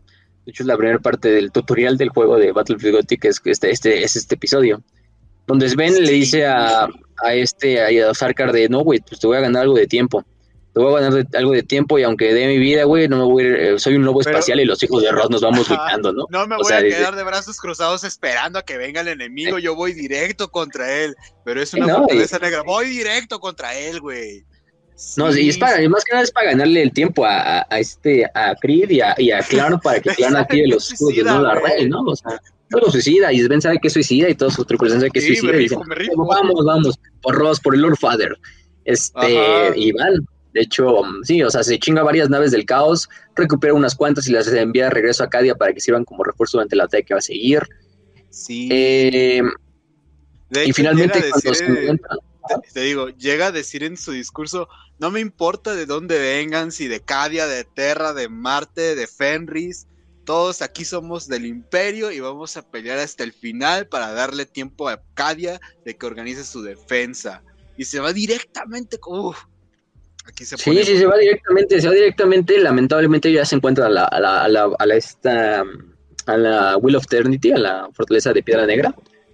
Y Sven así en una última instancia, así como de desafío final, dice, no, güey, pues yo me voy a subir, o sea, a mí, que se vengan conmigo mi pinche guardia de lobo, que se vengan aquí los, los más veteranos de la pinche nave, y nos vamos a ir directamente a abordar la fortaleza negra, chingue su madre, así vamos a abordarla. Este... Y sí, o sea, se suben a sus barcazas de, de, de, de, ¿cómo se llama esta madre? De abordaje y, salen disparados hacia la Fortaleza Negra. El resto de lobos espaciales se quedan luchando en órbita y distrayendo a la, a la, fortaleza y a la flota de Abaddon para que la, fuerza de Sven logre penetrar en lo que es la, fortaleza. Y lamentablemente sí, la, fortaleza negra abre su cañón y dispara contra la nave de, de Sven y la destruye completamente y este último de los lobos espaciales que iba con él es eliminado, ¿no? Vamos a dejar ese, ese pedacito. De Sven no Oh. sabemos, pero lo último que se sabe es que su aterrizaje o su, su abordaje es exitoso. Exitoso, Sí. Habría que calificarlo en qué va a lograr, ¿no? Pero lo dejamos ahí porque lo más interesante viene después. Entonces, sí, eso es lo, es lo- es lo más interesante, ¿no? Entonces, es la primera instancia, ¿no? Donde, pues, Sven le gana unos cuantos, eh, pues, digamos, a final de cuentas, va a ser un pinche dolor de los huevos para la Fortaleza Negra y para las fuerzas de Adon, que hay unos pinches lobos espaciales corriendo entre tus pasillos, ¿no? Desmadrando todos los cabrones que se encuentren, mordiéndoles, arrancándoles las cabezas, o sea, no, pues, pues, y más si es un Wolflord como Sven Bloodhound, ¿no? Ajá. O sea, ir así de veras pesados, como dijo, ¿no? Ningún hijo de Rosa va a irse en una lucha. Este, Eh, este, Sven Bloodhole es uno de los muchos hombres y mártires que dan su vida para proteger Cadia. No será el último, ni fue el primero, pero lo va a ser. de Entonces, los más machos. Eso sí, güey. ujú. Es lo que se vale decir. Entonces, a medida que ya se va acercando más Abaddon hacia Cadia, otros mundos, como por ejemplo estos mundos que están mundos Crown, los Crown Worlds, que son estos mundos de los antiguos Eldars, eh, son mundos que eran, pues mundos Eldar antiguos, eh, empiezan a ser atacados también. Los Eldar empiezan a participar en la guerra. De hecho, se supone que los Eldar empiezan a tener visiones, principalmente Nosway, pues, Zulway, al final de cuentas. Eldrad y entre ellos muchos. Que finalmente el Ranadandra, que es como el, el apocalipsis, el Ragnarok Eldar, donde se va a hacer la batalla final entre la raza Eldar y, y Slanesh y todo este desmadre o el caos, pues está sucediendo. Que el primer indicio o el primer evento que va a poner en, en- en marcha este Rana Dandra es esta tercera cruzada negra. Y bueno, no solo para los Eldar, sino también para los imperiales. Ahorita he hecho una frase muy bonita que, bueno, la decimos al final, pero mm, es más que una frase, es como un enunciado, es como un, un párrafo de un libro, de Liber Maléfica. Pero, mm, pero bueno, entonces también empiezan a atacar, eh, por ejemplo, fuerzas de Eldar lidadas por los mismísimos señores Fénix, o sea, los señores Fénix, los pinches héroes legendarios de la, de la historia Eldar, estos guerreros de las sendas, de cada una de las sendas y de los templos de guerreros, liderando, por ejemplo, en la, en la batalla de Belaya 4, de Belaya, sí, Belaya 4, eh, donde participan activamente todos estos eh, destruir a lo que son las eh, a, a las fuerzas demoníacas que se invocan sobre estos mundos, ¿no? También, por ejemplo, Ariman va a intentar hacer su ataque sobre lo que es este, sobre la, la telaraña, en busca de su famosa eh, biblioteca negra, la Black Library. Eh, no tiene mucho éxito. De hecho, intenta utilizar al inquisidor este Shesbak y a y a Efrael Stern como, como esclavos para, para, servir, para servir a sus fines. lo parodian, güey. No mames. Eh, finalmente sacado a la verga por los arlequines, básicamente. la, la, la telaraña, luego, luego puede- aunque luego logra ser como un pic dentro de la telaraña, de la, de la biblioteca, pero no nada importante. Así Ariman también estaba aprovechando el desmadrito Sí. para hacer su, su misión que tampoco tuvo mucho éxito. Otra vez. Pero bueno, eh, ¿qué más? En, en, en este, en Tracian Primaris, que es otro planeta del sector Scarus, los cultos empiezan a subir, astrópatas mueren cientos de astrópatas, el árbitro reporta un incremento del 400% en los cultos caotas o cultos herejes. 400%, eh, buen porcentaje. Este, Bueno, un día, un jueves normal para la Inquisición, piénsalo así, güey. algo, algo, algo tranqui, algo tranqui. Entonces, bueno, eso sí, aunque Abaddon ya está en chinga llegando a Acadia, ya está a punto de llegar a Acadia, las, todas las batallas, en especial la batalla de- del sector de Agripina, permite que se hagan como huecos en el ataque caota, en el ataque caótico, y que refuerzos empiecen a pulular o intentar ingresar hacia lo que es Cadia, la puerta cadiana, que es lo más importante que nos interesa, ¿no? Por ejemplo, se reciben refuerzos de, de Cipra Mundi, de la Armada Imperial, eh, eh, de algunos capítulos de Astartes, como los Ángeles Sangrientos, como los Ángeles Oscuros, como los Espaciales, ahorita vamos a hablar de cuáles en específico, pero esto permite que se rompan los bloqueos de Cadia y del sector Celus. Eh, el primer bloqueo de Cadia, que les habíamos dicho que había sido este, hecho por este, se me fue el nombre de este señor de, de Korn, pero el del que habíamos dicho hace rato. Eh, y aparte también entra completamente la flota de batalla gótica a lo que es la batalla. Dispersa, sí, pero entra completamente la, la gótica, ¿no? Que, bueno, ¿qué otra flota también veterana quieres más que la gótica, ¿no? Que de hecho viene hace unos cuantos años enfrentándose a Abaddon eh, directamente, ¿no? pues sí. Em, lamentablemente ya era demasiado tarde. Aunque con todos estos refuerzos, la flota de batalla oscuros no era lo suficientemente fuerte para repeler totalmente la invasión de Abaddon. Eh, y aunque todos estos refuerzos de la Armada Imperial logran subir los números de la flota de batalla Acadia, eh, Abaddon pone en juego su, siguiente parte del plan. Los portadores de la palabra, ligados por nada más y nada menos eh, que el buen apóstol negro Ereus, es hijo de puta, ¿sí? activamente participando en esta, en esta cruzada negra, eh, empezó a hacer unos cuantos rituales, llevando a cabo lo que son tormentos de la disformidad, eh, para incrementar la invocación demoníaca a lo largo de los sectores, en especial en el sector de Shelus y en el sector incluso de Caliban. Sabemos que Caliban ya no existe porque pues explotó a la verga, pero en las ruinas de lo que alguna vez fue Caliban, también se empezaron a surgir bastantes tormentos de la disformidad, a surgir legiones demoníacas que empezaron a, a pulear desde ahí, a atacar otras partes del sector Caliban. También recuerden, está en la periferia del ojo del terror, entonces es la misma zona, si lo quieren ver de, cierto punto, ¿no?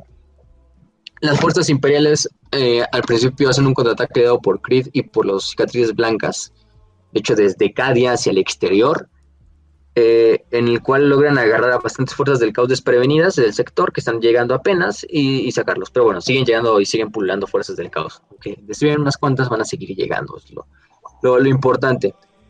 Eh, ya dijimos que se abre la puerta para que entren otros capítulos, en especial los ángeles oscuros, los ángeles oscuros, los ángeles sangrientos.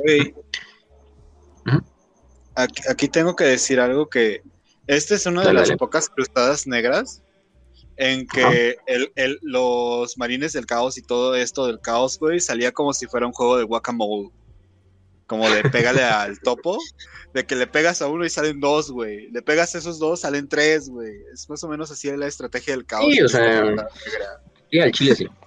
Al chile, ¿para qué te digo que no? Aquí no, es... Tú envía todo, güey, tú envía todo. Todos tenemos un chingo en reserva. sí, güey. Pero bueno.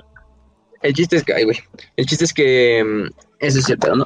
Los Ángeles Sangrientos entran, por ejemplo, de hecho, ellos van a participar en dos campañas importantes que no vamos a mencionar ahorita, sino hasta el final del episodio, que es la campaña de, de y la campaña de, bueno, la batalla del sistema Agripina, donde también hacen sus refuerzos, donde, guiados por el Sanguinary Priest, este Numitor, eh, van a hacer una, una, una pues, un refuerzo a lo que son las fuerzas de, Agripina, ¿no? Que están asediadas también.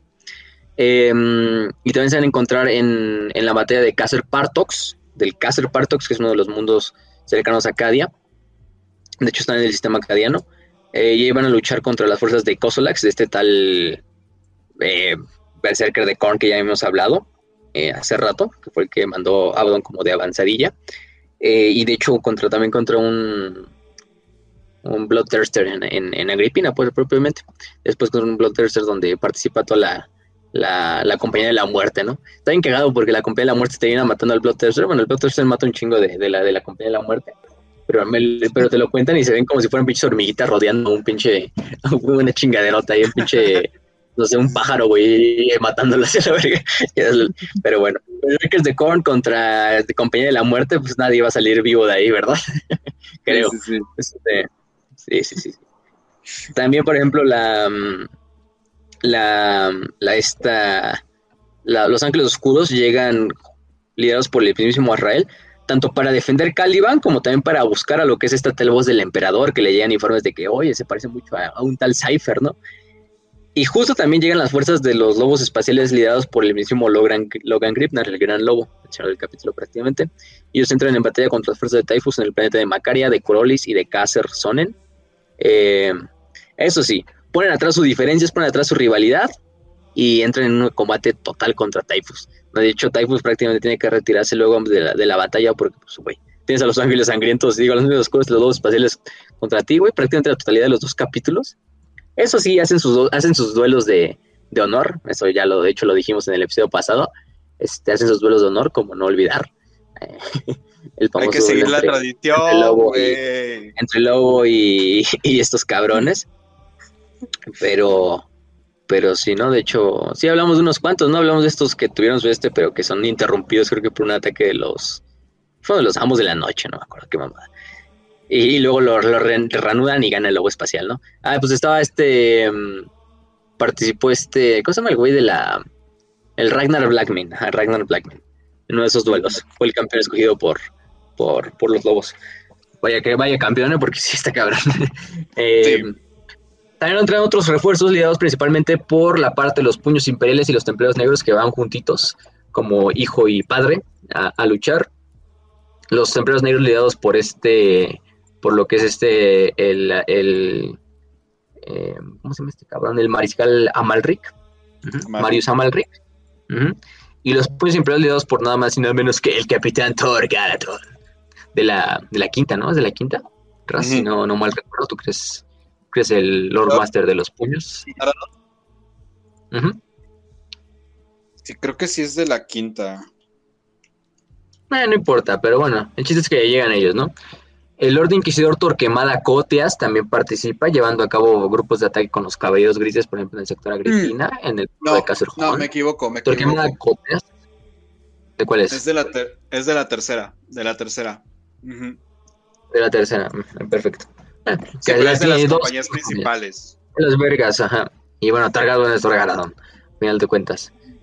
Torquemada Coteas, el famoso Lord Inquisidor del sector, este, del sector Formosa, protector del sector Formosa. No hemos hablado de Torquemada mucho, lo hablamos creo que un poquito en el, en el episodio de la Inquisición, que ya fue hace un chingo. Pero Torquemada es, creo que de los, creo que es por mucho el Inquisidor más respetado en el Milenio 41. Es el güey con Sí. más renombre en todo el imperio de ¿Sabes los cagado? Por lo menos de la Ordo Malius. No sé, el güey es una verga, eso hay que decirlo. Y es esperado en un el inquisidor de la vida real. el Sí, el Ajá, sí, está basado en el literal primer inquisidor que existe en la historia de España, güey. Es un cabrón. Sí, sí, cabrón. una verga. Es una verga, pero. Pero bueno, el chiste es que Torquemada, bueno, lleva a sus grupos de cabellos grises también a, a llevar refuerza contra en Agripina, en el mundo de Casarjón, en Cercia, entre otros. Los cicatrices blancos vienen bajo el liderazgo de Kayok Khan. Eh, de hecho, ellos son los que ayudan a los cadianos a levantar tres de los asedios eh, de los cazars cadianos eh, sobre la superficie. Y bueno, aquí es donde ya, digamos, llega la, la- llega la Will of Eternity. La Will of Eternity da, digamos, este primer ataque. Afortunadamente para lo que es este, para las fuerzas eh, cadianas, si lo queremos ver así, sí, eh, ya hay un tercer, un tercer personaje jugando detrás de las, detrás de bambalinas. Ese tercer personaje es nada más y nada menos que Trasin el Infinito, el Overlord de Solomnance, el famoso coleccionista, que tiene que meter sus narices en todos lados. Pero bueno, afortunadamente en este lado lo hizo, no lo hizo con las ganas de coleccionar. Bueno, sí, vamos a entender que Trasin ayuda tanto para sea, ayudar al imperio y evitar que que el caos se expanda, pero también para ir por artefactitos y chingaderas. Ajá, exacto. Porque se va a quedar con una muy, muy buena al final de la batalla. pero, pero Tiene una bueno. adquisición muy buena que valió la pena, güey. Ujú. Entonces, porque de hecho, cuando Trasin estaba en Solemnance, en su pinche mundo ahí, en su colección, en su galería, no me acuerdo, creo, creo que es una campana que tiene, empieza como a tocar 13 veces. Pero cada vez que toca, como que la galería se está haciendo mierda, se Mm, rompen. Es, es la que rompen exhibiciones y la verga. destruye medio museo. Se destruye el medio museo del Trasin y el Trasin, no mames, ¿qué está pasando a la verga? Este, y en eso en chinga va el, el, el, el, el, el este, el Trasin al Celestial Orrery, que es este pinche artefacto Necron que tienen en, en un mundo Sí, conocido el como planetario Thanatos. celestial. está el planetario celestial que está manejado por la dinastía Oruscar, que se los deja utilizar a todos los necrones. No utilizarlo para destruir planetas, pero utilizarlo para ver la galaxia. Creo que lo hemos visto, este planetario, pues el nombre lo dice, es como un planetario eh, de toda la galaxia, pero en tiempo real. Y aparte lo que hagas en el planetario, si es decir, si destruyes este planeta en el planetario, el planeta deja de existir en el mundo real, o sea, la verga explota, ¿no? O sea, está muy pinche upio esa arma, por eso la custodia la dinastía esa, y no Necrones. se les permite usar nada más que para verlas así. o sea, sí, necrones. Ajá. Necrones. Entonces, pues este, este Tracing va al, mundo y dice, no, pues déjenme ver el Orrery, ¿no? Y ya se lo dejan ver y dice, ah, la verga, está pasando esto. En Cadi está una pinche batalla cataclísmica y hay pilones. Oh, en, en hay pylons, en pilones, estos pilones necrones. Pues ya veo, lo que quiere hacer este pinche, eh, este pinche Abaddon es destruir estos pilones para pues, hacer que el ojo del terror pues, se esparza más, ¿no? Y en parte va por sí, por evitar que el caos se esparza sobre la galaxia. De hecho, en una forma muy, oye, dices, oye, Tracin, hoy andas bastante noble, hoy andas muy generoso, así de, voy a ayudar, ¿no? Para que el caos no, no, se, no se expande. Sí, ayuda. Y, la otra gran parte es para buscar nuevos artefactos para su colección, ¿no? De los que se destruyeron, pues para irse a cobrar unos cuantos. El vato, el vato pensando, puta madre, si añado esta batalla a mi galería voy a estar bien chingón, güey. Entonces, sí, nada más por eso, güey. Sí, no, en realidad sí, ¿no? Sí va para reponer lo que se destruye de su galería y para, para para ayudar. En menor medida yo diría que para ayudar más bien, ¿no? Entonces sí. este es lo cagado. Pero, pero bueno, el chiste es que sí, gracias a los esfuerzos de estos, eh, bueno, Transin manda en secreto este Scarabs para ayudar a, reparar lo que es el, el, Null Array y evitar que cuando dispare lo que es la, la, la piedra de fortaleza, la Will of Eternity, desmadre Cadia, ¿no? Entonces desmadre Cadia y se evite este, pues se evite que se destruya el planeta, o sea, porque un vergazo se destruye el planeta. Y se activa el nudo rey a tiempo, lo, afortunadamente se desactiva a tiempo y se evita que se destruya. Ahí es cuando Abaddon pues ya tiene toda su flota entera, la flota de la, la, la batalla en tierra está, la batalla en, en, órbita está todo lo que da. Y Abaddon es donde dice desembarcar empieza a desembarcar en cientos de los, de los casters. Eh, cada caster de, lo, de, de Cadia empieza a ser asediado por las fuerzas de, de, de, Abaddon. Abaddon sí se queda a bordo del espíritu vengativo, él no baja hasta este punto, él todavía no baja a, la batalla, él simplemente está desde la órbita viendo la batalla espacial y lo que es la batalla en tierra. Eh, muy, muy atento, sí, claramente, obviamente es el comandante, pero él no, él, no baja. Entonces, eh, por esta parte, gracias a que ayuda y que se, que se mantiene y la Will of Eternity logra ser disipado su, su rayo, se mantiene la, batalla en, órbita. Trasin llega y al mismo tiempo eh, es cuando Belisarius Cole es contactado por un Shadow Sir de los Arlequines, conocido como Silandri Bellwalker, ya hablamos de ella en el episodio de, en el episodio pasado de este de Eldrad, eh, que vaya a investigar lo que es este planeta de El Farán, creo que se llamaba, de la Cuarta Cruzada Negra, el que hablamos de hace rato, El Fanor, el, el planeta se llama El Fanor le dice a, le dice este Cole de, pues voy a investigar, güey, algo que te va a interesar ahí. Y sí, pues el pinche Cole en chinga va y va hacia Elfanor y, y se da cuenta de que descubre la presencia de estos pylons. Y dice, oye, eso está raro, hay un patrón aquí, ¿no? Que se repite. Empieza a buscar todos los registros de las, las estas, ¿cómo se llama? De las cruzadas negras. Se da cuenta de que no todas las cruzadas negras son simplemente ataques así indiscriminados, así nada más por destruir destruir, ¿no? Se da cuenta de que siguen un patrón y de que ha sido por algunos mundos específicos pero en específico por los pylons, por estas redes de pylons. Y cuando va a estos mundos o, checa los registros, se da cuenta de que todos en estos mundos están destruidos estos pylons, estos campos de pilones. Entonces, pues obviamente, este, Cole dice, no, pues ya deduce obviamente que pues para lo que va este, este, este Abaddon es por los pylons de Cadia. de hecho, los a Cadia. Los defensores de Cadia, de hecho, ni se dan como o sea, se sorprenden de que lo primero que Abaddon ataca no es ni siquiera los casters, ni las ciudades, o sea, sí las ataca, pero en menor medida, sino que lo primero que ataca son los, campos elíseos. Los campos elíseos es la zona que es como un desierto, es una zona bastante extensa de Decadia, donde se encuentran pues enterrados lo que son la mayor parte de los, de los campos de, estos pylons, de estos pilones. Em, entonces, pues ya, o sea, obviamente Cole dice, no, pues eso está pinche raro, ¿no? Aquí, aquí aquí huele pinche perro muerto, ¿no? Y, y decide, ¿me dan permiso de investigar? ¿Me dan permiso de investigar? Y, y está graciosísimo este pedo, güey, porque en la cinemática incluso le sale como la opción de matar a Creed, probabilidad de éxito. Ah, sí, es cierto, güey. Porque, porque sí, o sea, digamos, este um, Crack es el último, es el, es el Cazar donde pues, tiene como su base y su, su mando son los casters que queda ahí todavía, de los últimos que queda, en pie o, bien defendidos.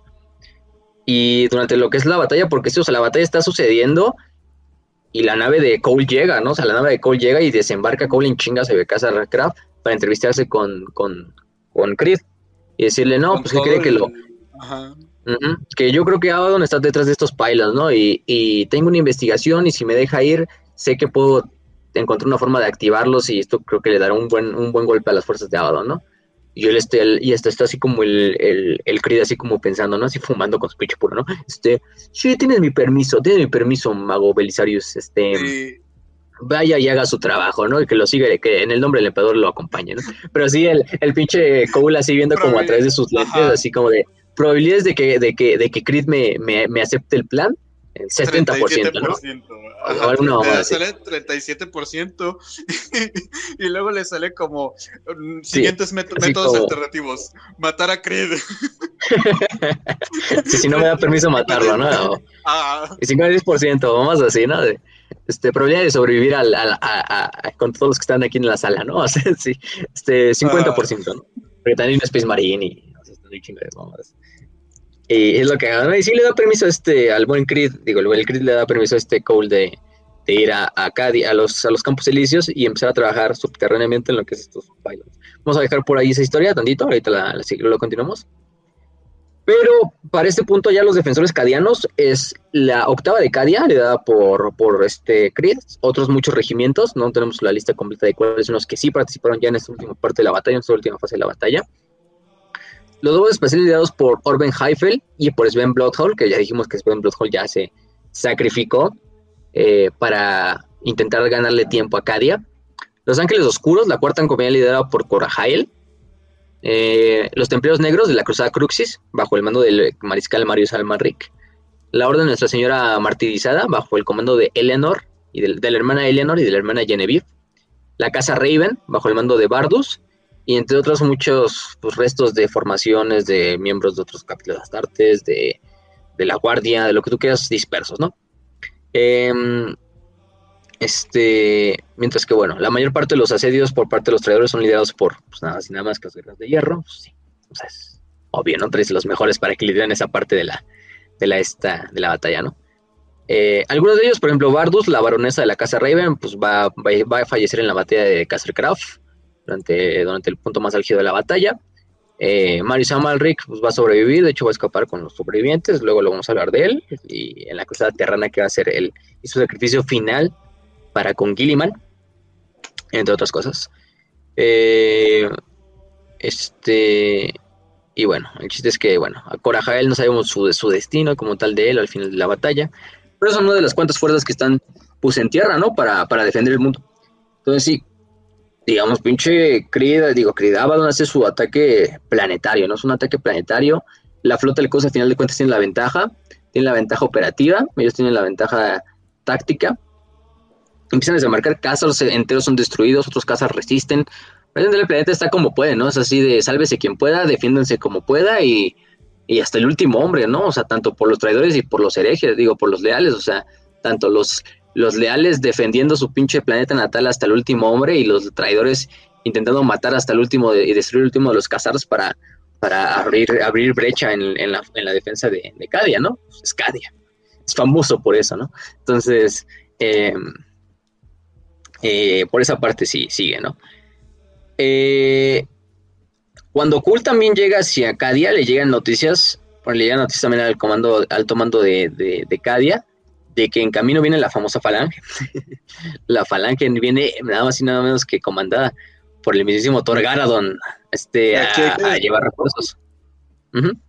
Eh, la falange, de hecho, en ese momento estaba como en reparaciones de cuenta, porque justamente hace, o sea, en el 994 habían tenido como el triunfo de Bioctrix o Victorix que creo que, si no me recuerdo, fue contra guerreros de hierro que estuvieron asediando, pero machín, güey, machín la falange. Y el pedo fue que la falange quedó como el 40% de su capacidad, que es menos de la mitad. Entonces, sí, porque, de hecho, sucede, ¿no? De hecho, es el mismo año, ¿no? 999, ¿no? Que es eh, mm. que es el Warsmith de los guerreros de hierro, el que dices. Y aparte ayudado por Belacor atacan lo que es la falange. Y sí la hacen mierda, pero la mantienen. Ah, no, sí, fue también en, la batalla de la falange, o sea, quedó desmadrada desde Victorix, después ah, este, pasó la batalla de la falange, y ahí como que ya quedó como súper jodida la falange, eh, la tercera compañía. que aún así ganaron, güey. sí. También porque llegó la Legión de los Condenados, ¿sí, no? Sí, sí, sí. la neta. Pero en ese momento, sí, como que Thor Garadon se estuvo preguntando un chingo. verga, güey. este pedo ahorita está eh, pasando en Cadia. Sabemos que van a llegar a Terra. Y, si nos quedamos en Terra, o bueno, si nos quedamos en el sector solar, podríamos reparar la falange y defender Terra. Pero luego de una excesiva discusión con otros mandos, ya empezó a decir, no, pues sabes que sí vale más la pena irnos a Cadia como estamos a tener que aguantar la, represalia que va a salir después de lo que pasa en Cadia. Entonces van con la falange, güey. Van con toda la fuerza que puedan reunir de, puños imperiales, principalmente la, tercera compañía. Y pues a chingarle, güey, como podamos. Que te digo, estaba el 40%. Sí, no, sí, la. Y aún así rompió madres, o sea. sí. Sí, sí, sí. O sea, ya por su propia cuenta ya había derrotado una invasión del caos, pues ella sola, ahora ya iba a ayudar a, este desmadre, ¿no? Entonces, bueno, el asalto principal de Adonis y los, los campos elíseos, destruir los, los, estos, los pylons, donde también los imperios mandan un chingo de sus fuerzas a defender los pylons, mientras Cole está trabajando. Y por otra parte, destruir Castlecraft, que es el centro de mando donde está este Creed, donde está todo su, su, staff y donde está lidándose la batalla, ¿no? Y es el caza ahorita más defendido, de, cierta manera. Eh, eh, y en parte las fuerzas, eh, finalmente las fuerzas leales son rotas, eh, gracias al apoyo de la Legio Vulcanum, traidora, que, llega, que también toma bastantes bajas. y, em, y, le da, y le da la orden a, su, a un príncipe demonio, conocido como Urcantos. Es un elegido de Korn, es uno de los estos cuatro elegidos de Abaddon. Bueno, uno de los cuatro elegidos de Abaddon, porque se murió la vez. este. Si es que estos cuatro elegidos de Abaddon no los hemos dicho, pero son sus cuatro tenientes que están bajo su patronaje. Este, cada uno de ellos es un señor del caos de cada uno de los, dos, de los cuatro dioses. Si uno de ellos muere en batalla o es ejecutado por el mismo Abaddon por una falla, pues uno lo viene a suplir, ¿no? De hecho, es el Lord Ravager, que es devoto de Korn. Él, este, de hecho, es el primero o el elegido en hacer primero Landfall o desembarco en, el, en, los planetas bajo el mando de, como si fuera el campeón de, de Abaddon. Lord Deceiver, el Lord, en la punta lanza, el Lord Deceiver, que es como el, el Sorcerer, es un hechicero devoto de Sinch. Em, el Lord Corruptor, que es devoto de Norgol. Y el Lord Purgador, que es eh, campeón de Slanesh, ¿no? Eh, Urcantos era el antiguo Lord Ravager, el devoto de Korn, entonces era pues, el que tenía que dar primero como su, su pinche, su desembarco.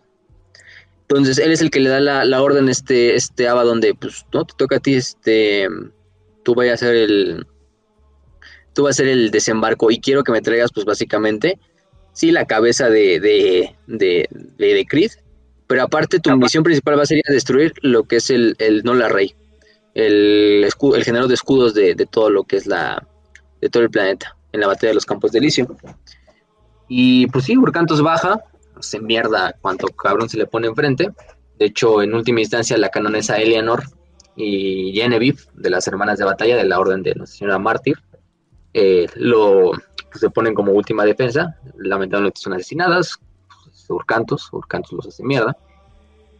Y captura lo que es el, el, el este el, el, escudo, digo el escudo, el ¿cómo se dice este desmadre? ¿El, escudo planetario? El escudo planetario. Sí, lo, lo captura, de hecho captura la sala. Pero justo en ese momento es cuando nada más y nada más aparece un milagro. Este, bueno, en parte también porque Tracing empezaba a, hackear como lo que eran tanques del caos y entonces, utilizarlos en contra de ellos mismos. o sea, el pinche hackeaba con sus escalas así los tanques del caos y los tanques del caos se volvían contra los traidores. Em, y de repente llega el milagro. Este, y esta rosa y de repente, pues de la pinche rosa sale así un pinche portal de la disformidad dorado y sale nada más y nada más que Santa Celestín cargando, ¿no? Y de hecho va, va liderando lo que son cientos de hermanas de batalla, de esas hermanas de batalla que la siguieron en una de sus famosas cruzadas y que se perdieron en la disformidad aparentemente, pues surgieron de nuevo en esta tercera cruzada negra al lado de su, de su santa, su santa en vida. De hecho ya tenemos una cápsula de, lo, de Santa Celestín que ¿Ya se estrenó o se va a estrenar esta semana? Se va a estrenar esta semana, creo, ¿no? Ya se, ya se este, estrenó para Patreon y creo que sí tendría que salir esta semana. Kench. Sí, se va a estrenar esta semana. Eh, ya lo este, pero sí, ya tenemos una cápsula, ya la van a poder escuchar pronto. Eh, ya hablamos un poquito más de detalle de eso, pero sí, Santa Celestin lidera este host de Hermanas de Batalla a la batalla, ¿no? Eh, Creed al mismo tiempo hace un contraataque contra las fuerzas de Urcantos en lo que es los, los, los campos elíseos. Al fondo podemos escuchar ¡Eso, hermana! referencia mexicana muy, No muevas. Este, y sí, ¿no? Aprovecha la, hermana, la hermana Celestine, este, la hermane, em, la bruja del mar, para revivir a sus brujas, a sus brujitas del mar. Ah, este, en este momento Celestine, pues entra en combate singular contra Urcantos y no va sola, va, eh, en ese momento invoca a lo que es Genevieve y Eleanor, que habían sido asesinadas por los Murcantos, eh, las trae de vuelta de la muerte. Las, de hecho, las utiliza como sus avatars, ¿no? Y juntas las tres terminan asesinando a Urcantos, tirando el cadáver de Urcantos ahí como si fuera un pinche, así como cuando Sanguinius tiró el cadáver de Cabanda, así como si fuera un pinche perro muerto ahí, ¿no? Órale, eh, puta. al que le vas a echar, al que le vas, al que le vas, al que le vas a echar cal así arriba después de que ya lo, lo tiraron ahí en la calle.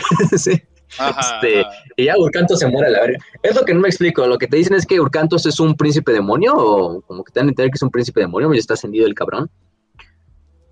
Pero, porque eso se vuelve un príncipe demonio, de hecho, durante la batalla, o de tanto güey que, que mata, o sea, asciende, lo asciende Korn pero Santa Celestine y las dos Gemini, que son esta, esta Genevieve y Eleanor, lo matan y te dan entender que Urcantos muere para siempre, no, no, renace la disformidad. Sabe, a lo mejor como está todavía eh, virgencito en eso de que apenas iba a ser príncipe demonio, pues no, no cuenta, güey, no, no revive, no, no sé, la verga, ¿no? El chiste es que muere ahí.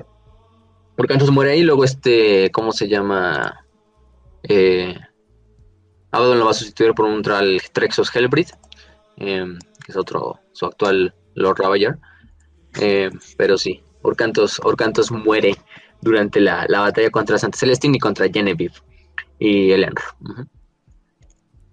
Y ahí es cuando, justo cuando derrotan a Urcantos en tierra, que es esta famosa foto donde está así Celestine volando y está como con su luz así desmadrando demonios nada más de estar brillando, este, es cuando llega nada así nada más que la, la falange, ¿no?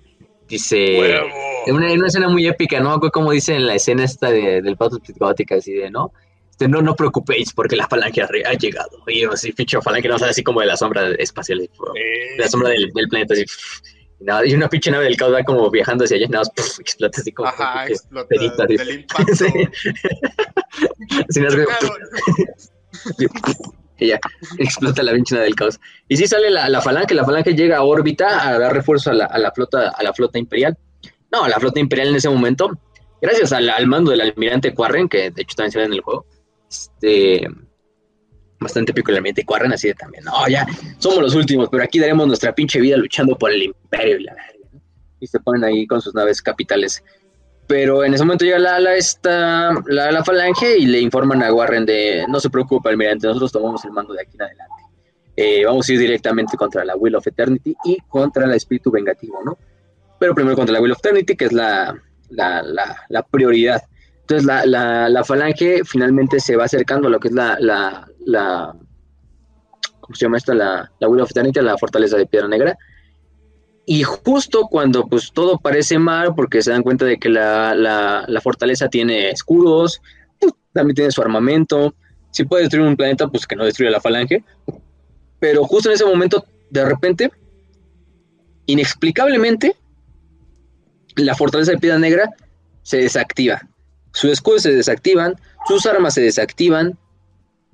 Y lo que dice Thor Garadon es que, bueno, le llegan señales desde el interior de la fortaleza eh, señales aliadas. Dice, es hijo de puta de Sven Bloodhole lo logró. El maldito hijo de puta lo logró. Este, y efectivamente, el tal Sven, que a pesar de todos los, desafíos, a pesar de ser él y unos cuantos lobos espaciales solos dentro de una pinche fortaleza a vamos a dijo, vamos a todos, nos aventaron contra lo que es la sala de mando de la fortaleza. De hecho, es hasta interesante porque la fortaleza como que activamente ayuda a Sven y a sus lobos espaciales a llegar a, lo que es la, sala de mando. De hecho, es como si la propia fortaleza tuviera como conciencia propia y dirigiera a los, a los estos, a los, a los lobos espaciales hacia la, hacia la, hacia la sala de mando, porque va desactivando defensas, va cerrando pasillos que no llegan a ningún lado y va abriendo otros que van directamente hacia donde tienen que ir. Y es como incluso si la fortaleza negra quisiera decir así como de, no, güey, a mí no me usan para sus mamadas, ¿no? O sea, al final de cuentas es un artefacto Eldar, si lo queremos ver así, entonces probablemente es, tiene un pedo de voluntad. Según creado por el dios Bol y la mamada. Y, pero bueno, es en parte de que ayuda a la fortaleza eh, y, que Sven pues, logra llegar con sus tropas y, detonar lo que son explosivos dentro de lo que es la sala de mando y desactivar los escudos de la de la esta de la, de la fortaleza. Y el mismo ese, ese tal Sven, ¿no? O sea, esos lobos, esos lobos de Fenris muerden profundo. Y vea que se hicieron, se hicieron valer, ¿no? al parecer la, la, fortaleza negra todavía tiene lobos, lobos corriendo dentro de su, de su, de su, de su, de su panza, ¿no? De su belly. este, y, muerden, muerden bastante profundo. Y sí, es ven, pues bien, obviamente ya fallece en ese punto. supongo que fallece luchando dentro ya de la fortaleza, ya sin escapatoria. Pero logra desactivar la, la, la Will of Eternity y esto lo aprovecha la Falange para finalmente destruir a la, Will of Eternity. Finalmente la Falange desemboca todo su poder de fuego sobre la, la, fortaleza, la fortaleza negra, la destruye, la fortaleza negra explota finalmente, eh, la explosión la rompe prácticamente en tres pedazotes, de uno de ellos el más grande que ahí flotando sobre la órbita de, de Cadia. Ah, donde se dice, pues valió verga, ¿no? sí. Este, e, en ese momento se supone que la explosión como que alcanza una parte de la falange y está súper jodido. O sea, si de por sí estaba en el 40% de su capacidad, ahí quedó tipo al 25%, si no menos, güey. y, el Trubó todavía le dice a Thor Garadon, señor, tenemos que salirnos porque si no podemos valer verga literalmente. Y el Thor Garadon dice así de, pues, güey, me vale pito, los hijos de Dorn somos demasiados necios para morir, ¿por qué, la, legítima hija debería de ser distinta? Y pues aguantó el putazo, güey. Sí, no, son los puños. Eso, eso va su historia, ¿no? A aguantar vergazos. Vaya, que se han aguantado. este, pero, y sí, ya, y entonces la, la, la fortaleza es destruida finalmente. Todos dirán, ah, güey, ya, ya, Abado no tiene nada para ganar. Sí, listo, lo, logramos. No, pero bueno, no, no, no hay que hablarlo todavía. De hecho, el Planet Killer luego interviene ya al final de la batalla. El Planet Killer va a llegar a la, batalla y va a llegar a órbita. Pero bueno, eso ahorita lo, seguimos hablando. Entonces, bueno, las pues a ver, se quitan un gran peso de encima y logran regruparse y recibir más refuerzos, en especial de lo que son los puños imperiales que están en órbita y de la falange y de la legión de los condenados incluso este, Puños Carmesí también bajo el mando del capitán Ruiz Tracinto, la casa Taranis, también Belisario Cole, la flota de Esquitaris del, de Belisario llega y también da sus refuerzos. Y en el siguiente concilio de guerra, Cole le logra informar a, a Abaddon, digo Abaddon, al comando, al alto mando de que Abaddon intenta destruir los, los que, que esto va, a esto va a hacer que la disformidad se expanda a través de todo el materium y lo importante es, la prioridad es defender los, los campos elíseos. Esa es la prioridad principal, incluso antes que Craft, que el alto mando, que todo este desmadre. Em, después de eso es cuando Cole ya sigue en su trabajo y es cuando Tracing de repente llega así muy mamón, ¿no? Así bajando así las escalerillas así. He venido a ayudarte, Cole, ¿no? He venido a ayudarte, humano. Y este, ¿Qué, como si, ¿qué abominación? eres, abominación. este sal de aquí. Y, y dice... El todo, mamoncito. No, y pues dice, podrías matarme, ¿no? Ajá. Ah, sí. ¿Cómo, le dice? Invitados de honor. Eres una abominación. Habla. Eh, yo prefiero o te destruiré, ¿no? sí. O te destruiré y está y y dicen, pues puedes destruirme, pero si me destruyes nunca conocerás los secretos de esta matriz. Este... ¿Conoces los secretos de esta cosa? Yo estuve ahí cuando la hicieron. Es como el pinche meme ese del león de Narnia, así de, no me hables de las Sagradas Escrituras. Yo estuve ahí cuando fueron escritas. Sí, güey. Este, sí, sí, está siempre, sí. siempre. Entonces, eh, sí, le dice, y bueno, Cole ya dice, como ya Cole ya como que se calma y dice, ¿sabes cómo trae esto? Y el, y el tren dice, pues sí, güey, te ayudo, vamos a ayudar, porque no podemos dejar que el pinche cabrón este termine haciendo su desmadre. Y finalmente Cole accede a ser ayudado por, por Tracing a, potenciar y activar los, los pylons. Ahí, es una pregunta de cómo sé que puedo confiar en ti. Puedes hacerlo, puedes no hacerlo, pero vas a valer vergas y de, de todas maneras. Así que es lo que te queda. y el code como, ok, está bien. Y si no se ponen a trabajar, bueno, Tracing manda sus, sus pinches, este, pinches, a sus pinches para que le ayuden a, a Cole a arreglar este desmadre. Y es en ese momento donde, em, bueno, Abaddon decide hacer un ataque quirúrgico contra lo que es la, contra el comando, ¿no? Contra el Craft. Y hace un asalto, de hecho teletransporta literalmente en lo que es la torre de comando donde está Creed, a los famosos, eh, este, a su famosa guardia de exterminadores, los conocidos como los, estos portadores de la desesperación. Eh, que son la, elite de la elite de la Legión Negra, la creme de la creme, armados en armado de exterminador. Eh, son la guardia personal de, de Abaddon, entonces son Abaddon chiquitos. Y los manda literalmente a decapitar a el comando, ¿no? A acabar con Creed y a acabar con todos los que estén en, el staff. Em, lo cagado es que incluso eh, eh, Abaddon es cuando dice, no, pues si lo quieres hacer bien, hazlo tú mismo, ¿no? También baja él comandando a sus, a sus estos portadores de la desesperación. O sea, no solo bajan ellos, bajan, bajan el mismo Abaddon. El Abaddon ya decide ser Planetfall. Y soy tan verga esa, esa, palabra.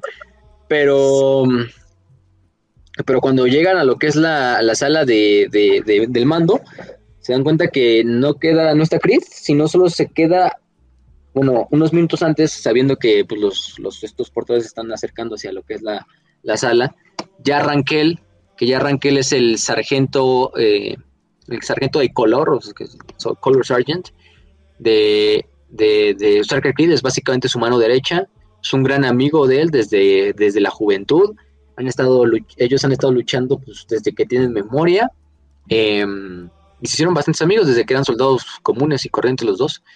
Entonces los dos güeyes son inseparables. A, a, a lo van a ver siempre cargando la pinche bandera que es el emblema del octavo de Cadia el emblema de, de Creed, eh, con una pinche bocinota aquí al lado de la cabeza.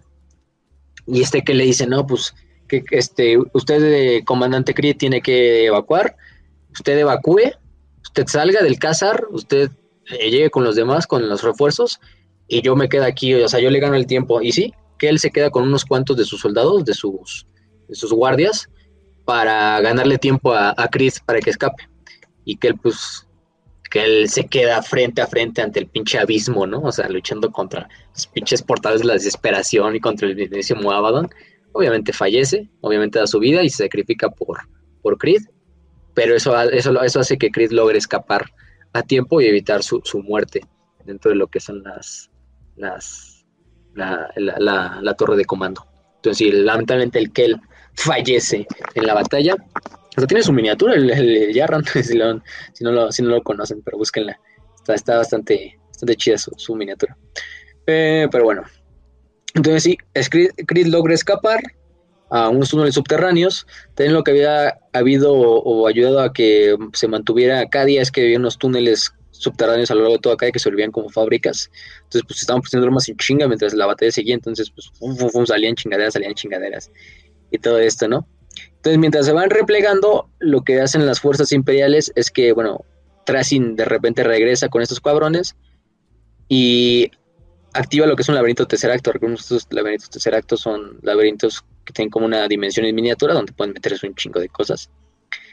Y en este laberinto tesseracto tenía artefactos, personas y cosas que había recolectado desde Tracing hace muchos milenios, o entre todos los milenios, y dentro de este, dentro de este laberinto, las cosas que salen para ayudar a los imperiales es, para nombrar algunos, ultramarines de la era de la, de herejía de Horus. No sé, imagínense esos pinches ultramarines así de, nos están peleando ahí de repente en, en pinche Macrag y de repente se dan cuenta de, uy, qué pedo, parecimos, son así un puto Cadi en el 1941, ¿no?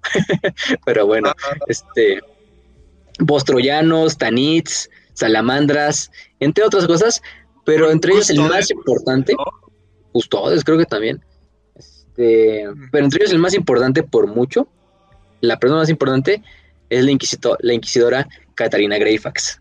Porque había sido capturada hace mucho tiempo por el buen Tracing, y aquí donde finalmente la libera Tracing de su, de su suplicio de estar en un laberinto pinche, en un bucle prácticamente. Que güey, su novia. Sí, tenía que, tenía que, a huevo. Tenía que haber fanfics en el, mientras el planeta se destruía. no mames. Pero bueno, lamentablemente estos refuerzos también son sobrepasados por las fuerzas de los, de los demonios, por las hordas demoníacas que están saliendo. Em, también aquí es cuando interviene la famosa treceava compañía de los lobos espaciales que aparece de sepa su puta madre dónde, que son los Wolfen. Eh, arriban justo cuando los Celestine y sus, y sus guardianes están asaltando a Abaddon directamente. Y de hecho ya se hace la batalla, o sea, prácticamente la batalla está entera donde ya están... El chiste es que, bueno, si los Wolfen, Creed ya también está en tierra, Alma Rico con sus templarios negros, o sea, ya es la pinche batalla final. Eh, Casa Crab ya está abandonado, ya es la batalla final en los, en los campos elíseos, donde pues está decidiéndose el destino de la galaxia enteramente. Eh, y justo en ese momento, cuando las fuerzas traidoras y leales liadas por Abaddon y por Celestine de un lado al otro, y Creed se enfrentan, es cuando logran finalmente Cole y Tracing activar lo que son los pylons. En el momento que se activan los pylons, se abren completamente las pinches arenas del desierto y empiezan a salir los pylons hasta convertirse con lo que es común en, en una matriz, propiamente es una matriz, y empezar a disparar lo que es un rayo pues, verde hacia lo que es el ojo del terror. De hecho... Magos, ¿qué estamos eh, viendo? Sí, justo... Está muy chingón, ¿no? Como te lo ponen en el prólogo de Battlefield Gothic, cuando va llegando esta almirante ah. Venecia Catalia, y llega así con los refuerzos y dice, magos, ¿qué estamos viendo, no? No, sabe, no, sé, no sé qué chingo estamos viendo, pero, pero al parecer el ojo del terror se está eh, retrocediendo, ¿no? Está retrocediendo incluso así. ¿Y a cómo puede ser eso posible? A la verga, ¿no? Este. Y bueno, sí, o sea, mientras, aparte de eso, de que los pylons están literalmente cerrando lo que es el ojo del terror, o por lo menos reduciéndolo en tamaño, eso también ayuda porque la mayor parte de los demonios, de las entidades demoníacas, de los psychers que están luchando ahí dentro de la, de la batalla, o son desterrados completamente o, pierden su poder o incluso se mueren simplemente del backlash psíquico, ¿no? Este, más que un backlash psíquico es como un efecto nulificador sobre la disformidad, es como un rayo nulificador, o sea, un rayo parian, si lo quieres ver así. Em, entonces eso ayuda bastante a lo, bueno, ayuda a los dos, a los dos, a los dos bandos, porque por una parte sí desmadres a los demonios, desmadres a los Icars, pero por otra parte también le das en la madre, por ejemplo, a Celestine. A final de cuentas, Celestine es un avatar ya, así que lo queremos ver así, del emperador. Es un ser ya casi casi de pura disformidad, ¿no? Sí, sí, sí. Em, de hecho, eso lo aprovecha y, y, Celestine se ve totalmente eh, debilitada, no, no se destierra, pero se debilita bastante. Abaddon en ese momento es cuando pues, está listo para ir a acabar con, con Celestine a la verga. Em, eh, en ese momento interviene Greyfax con un contraataque de Cadianos y Bostroyanos y evitan que, que, que, que Abaddon le dé el golpe de gracia también llega Creed, el mismo Creed llega y no nada más llega así de a disparar contra las pinches fuerzas de, de, de, no, no, sino se pone. No, no, no, no. el vato llega con dos huevotes del tamaño así como ese capítulo de South Park donde le dan cáncer testicular y le salen unos huevos gigantes, güey. Y dice, Abaddon, ¿qué pedo, güey? Tú y yo, de una vez. Y no mames. Sí, de hecho, sí. No, se pone así entre Celestine y, y, Abaddon y, a combate, güey. O sea, Creed se avienta así contra Abaddon de frente así, güey, a la verga, voy a ganar aquí el tiempo que sea necesario, güey. O sea, que, que se destierren esos cabrones. Eh, y bueno, o sea, literalmente lo que hace este, este, este Creed es de admirar, hay que, admirarlo, o sea, nomás para aventarte contra el del caos, siendo nada más pues Creed, ¿no? o sea, eres un chingón, pero. Pues, cadiano, güey. Ese es puro espíritu, cadiano, sí. Indomable. Espíritu indomable. Este. Pero, pero bueno. Entonces entra, entra en batalla, una batalla bastante breve, en la cual finalmente Abaddon le, le, corta el brazo de un vergazo al, al, al Creed, que queda así hecho mierda ahí, bueno, no, no muerto, pero sí ya el, el este, el, el brazo, y Abaddon ya de hecho se olvida de Celestine y dice, ah, pues me voy a cobrar con tu pinche vida, Creed, tú que eres mi rival pues es su rival directo en la batalla, a final de vueltas, o sea, mm. hay que tenerlo en la, mente, ¿no? Es eh, en ese momento Celestine logra recuperar su fuerza, en ese momento en el cual Creed lo distrae, y empala este, o empala este a Abaddon por, por el pecho con su espada.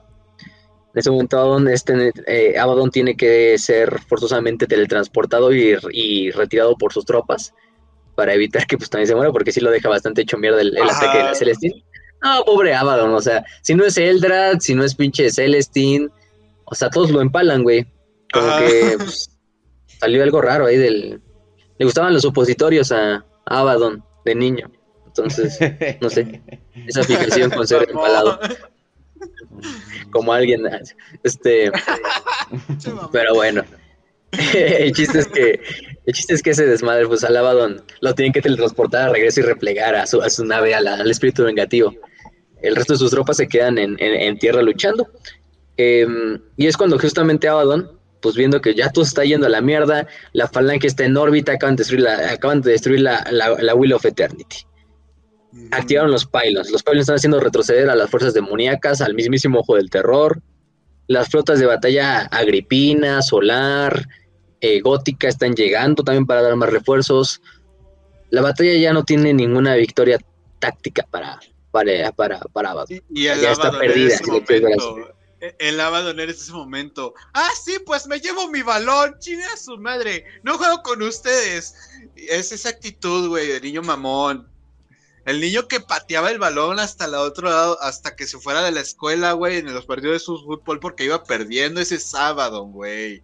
Esa es la misma actitud, güey. Sí, o sea, el Chile, al Chile ya dice, no, pues ya no nos queda nada, it's over, it's fucking over. y, y, justo ahí se le prende la bombilla, güey. O sea, hay que, hay que aplaudirle que vaya plan que hizo, bastante bueno en el juego, por ejemplo, te lo cuenta desde este pinche de este PV de la, de la Venecia Catalia. Bien cagado, ¿no? Como intenta atacar a la de Habana. Sí, sí, vamos a ir a atacarle. Fue un chavo no dispara para familias y se mata a todas las naves de la, del grupo de batalla de la Catalia, ¿no? Y, ya se va. De hecho, en ese momento es cuando se va este. Este Badón, pero deja sus últimas órdenes antes de, irse de, la órbita del planeta. Es que en ese momento, en, en, el, en el lore te lo cuentan como que le, le pues no sé, le amarran, le pegan ahí unos pinches motores al último que le queda de la, el pedazo más grande de la, de la Wheel of Eternity, de la Fortaleza Negra, el último paso ahí que quedaba flotando, ahí ya totalmente destruido. Le ponen unos motores, o en la otra, es que literalmente manda un chingo de sus naves para que se sacrifiquen y actúen como motores y empujen ese último pedazo de la, de la, de la Fortaleza Negra, sea como sea, el plan es el mismo, es empujar esta Fortaleza Negra, este último pedazo, para que se impacte contra Cadia como, lo, como si fuera un meteorito artificial. Ajá. Y de esta manera destruir el planeta. De esta manera es lo último que ya Abaddon dice, no, pues no nos queda eso, güey. Lo único que nos queda. Y afortunadamente para él, lamentablemente para los imperiales, eh, tiene éxito el plan. La Wheel of Eternity es empujada hacia lo que es la, hacia Cadia, se impacta en Cadia y se impacta de hecho directamente dentro de los, los, los estos pylons o en esta parte donde están los pylons, los rompe, obviamente se rompe y se rompe todo el efecto de los de, estos pilones. O sea, el ojo del terror se empieza otra vez a, expandir. Eh, incluso se empieza a expandir mucho más rápido. Los demonios regresan a Santa Celestine. Afortunadamente también eso le ayuda a, recuperar todas sus fuerzas y también a las fuerzas, algunas fuerzas imperiales. Pero aparte de que se impacta lo que es la, mm, la, la, Wheel of Eternity, el Planet Killer, ya habíamos dicho que ya había llegado en el último punto de la batalla, empieza a abrir fuego. Aprovechando que justo ese Wheel of Eternity rompe los escudos finalmente de la Nula Rey, porque la Nula Rey, o sea, el escudo de, de Cadia estaba hecho para pues, desmadrar lo que era el efecto del, del cañón de la Fortaleza Negra, pero no para detener la Fortaleza Negra, ¿no? O sea, no para detener una pinche masa de ese tamaño. Eh, y aparte, entonces el Planet Killer también abre fuego contra Cadia. Entonces tenemos dos factores. Tenemos el Planet Killer abriendo fuego contra Cadia y el Wheel of Eternity pues, funcionando como un meteorito, ¿no? Incrustándose hasta el pinche núcleo del planeta y rompiéndolo, prácticamente rompiéndolo. Em, es justo en ese momento que el planeta literalmente empieza a romperse sobre sí mismo, empieza a partirse, los mares empiezan a hervir, los pinches bosques a quemarse, los desiertos a cristalizarse del puto calor. aquí hay que mencionar algo, Facio. Sí, a ver, a ver. Sí, sí, Espera, ahí, lo dejamos al final, lo dejamos al final. Este. Y no, o sea, lo importante es que afortunadamente para las fuerzas lealistas se da la orden tempranamente de evacuar el pinche planeta, porque justo cuando se, se dan cuenta del plan que está haciendo Abaddon, dicen evacúen el planeta. Y como puedes evacuar el planeta, las fuerzas leales que pueden agarran una nave y se que y escapan del planeta. Las que no, incluso le, ganan tiempo a sus compañeros para que escapen. Otros regimientos deciden, pues no, quedarse con su planeta a morir, entre otras cosas. Por ejemplo, Santa Celestín, lo que es Santa Celestín, Amalric, em, este, el octavo de Cadia, de Creed, eh, están luchando al mismo tiempo contra las legiones demoníacas y les dan orden de, retirarse. La falange también empieza a liderar la mayor parte de los sobrevivientes fuera del sistema porque pues, el planeta va a explotar lamentablemente, no está a punto de, ya está en punto crítico. Cole también, este, Cole también sube a la nave. En esta nave va Cole, van los templarios negros, va este, bueno, Amalric, que es el de los templarios negros, Celestine, ¿quién más me falta? Partes del octavo regimiento y pues chingos de fuerzas, ¿eh? o sea, fuerzas dispersas, hermanas de batalla, guardias, lo que tú quieras, ¿no? Civiles, eh, todo lo que logre, lo que logre rescatar. Eh, ¿A qué nave se subió Creed, güey? O sea... ahorita, ahorita. Hay que dejarle, hay que dejarle. ok. Sí, sí. A Greyfax también obviamente se sube. Orben Heifel, el de los lobos espaciales, también se sube en la, en la esta. Em, este, y bueno, como tal. Entonces empieza a desquebrajar el planeta. Afortunadamente Cole y todos estos cabrones logran escapar del planeta a tiempo e irse. Luego los va a seguir este Abaddon. De hecho, Abaddon los va a seguir, va a arrastrar su nave y los va a seguir directamente porque pues, en esa nave van todos los altos mandos, los vergas de la batalla. Eh, y hay que evitar que, lleguen. Porque ahorita vamos a ver qué, qué, va, qué va a querer hacer Cole después de esto. Entonces, mientras está destruyendo el planeta, Chris le dice, no, pues ustedes váyanse a la verga, yo me voy a quedar aquí a luchar con, mi gente y con mi octavo de Cadia y con mi, con mi planeta, ¿no? Ustedes se evacúen, eh, yo me voy a quedar aquí a luchar contra los demonios. Y mientras Cadia va rompiéndose a su alrededor, Creed acepta su destino para morir con su planeta. Y justo en ese momento se aparece un gigante en armadura plateada, con ojitos verdes, con unos ojitos verdes muy bonitos. Le ah. dice, pues, este, pues se le, se le lleva, ¿no? De repente saca un pinchar, saca, un, saca una pokebola de su, de su, de su cinturón. Y, ah. lo último que ve este Creed es una pinche luz verde jalándolo a la verga. Y, y lo último que vemos es a Creed en la galería de Solobnans, eh, junto a muchos de sus soldados, incluso demonios y fuerzas del caos, en una recreación como si fuera una pintura 3D con, con reales, considera como el last stand de usar Creed. la última defensa de usar Creed. Sí, lamentablemente Tracien dice, güey, pues no voy a ir, de, no voy a ir del pinche planeta sin una reliquia, güey. Y a huevo se agarra al, usar Creed y se lo lleva ahí. Y, congela ese momento del, del último, de la última defensa de Greyfax, güey, perdió a varios Ultramarines, perdió un, un Custodes, o sea, perdió varias cosas, pero se ganó a Creed, güey. Un Creed vale todo eso. Y mucho más. Y mucho más. Intercambiando estampitas del mundial así. Pero con cabrones y cabronas y, y, Space Marines imperiales. pero bueno. Entonces, bueno, ahora sí vamos a lo poético de la parte, ¿no? Entonces, la mayor parte de la gente, bueno, no, la mayor parte de la gente no logra escapar, a final de cuentas. Miles, cientos de miles, millones de cadianos Lamentablemente no logran encontrar una nave, no logran llegar a tiempo a un puerto espacial. Muchos de ellos incluso en el, último momento deciden, pues sabiendo que es su destino y que no tienen otra más que quedarse y morir con su planeta, deciden agarrar armas, incluso los propios civiles, aunque bueno, los civiles de cada día ya sabemos que están entrenados desde la infancia para servir como militares, ¿no? En casos de emergencia. Y hasta el último de ellos decide, pues, pues quedarse a quemar. Si el planeta se va a destruir, si el caos va a, va a reinar y el caos va a ganar, pues van a hacer que van al menos llevarse, eh, pagar sus, cobrar sus vidas bastante caro, llevarse con ellos al mayor número de herejes, traidores, mutantes, demonios. Y mientras la flota, tanto de la, de la, de la falange, la flota imperial, las flotas agripina, solar, este, gótica, eh, cadiana, están replegándose y entrando a la disformidad para escapar del, sistema. Lo último que logran ver a través de las ventanas, viendo hacia atrás, viendo su planeta desquebrajarse sobre sí mismo, pues dan cuenta que entre todos los mares de fuego, de lava, de magma, se ven pequeños rayos rojos, rayos de luz, que no aparentan ser ni los volcanes, ni la actividad tectónica, ni nada.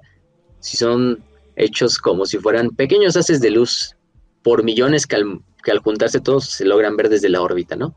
Se dan cuenta que esos láseres, pues no es nada más y nada menos que toda la población cadiana, el último hombre cadiano, los Space Marines que se quedan también en tierra, hermanas de batalla, que deciden eh, resistir hasta que el planeta se rompa, ¿no?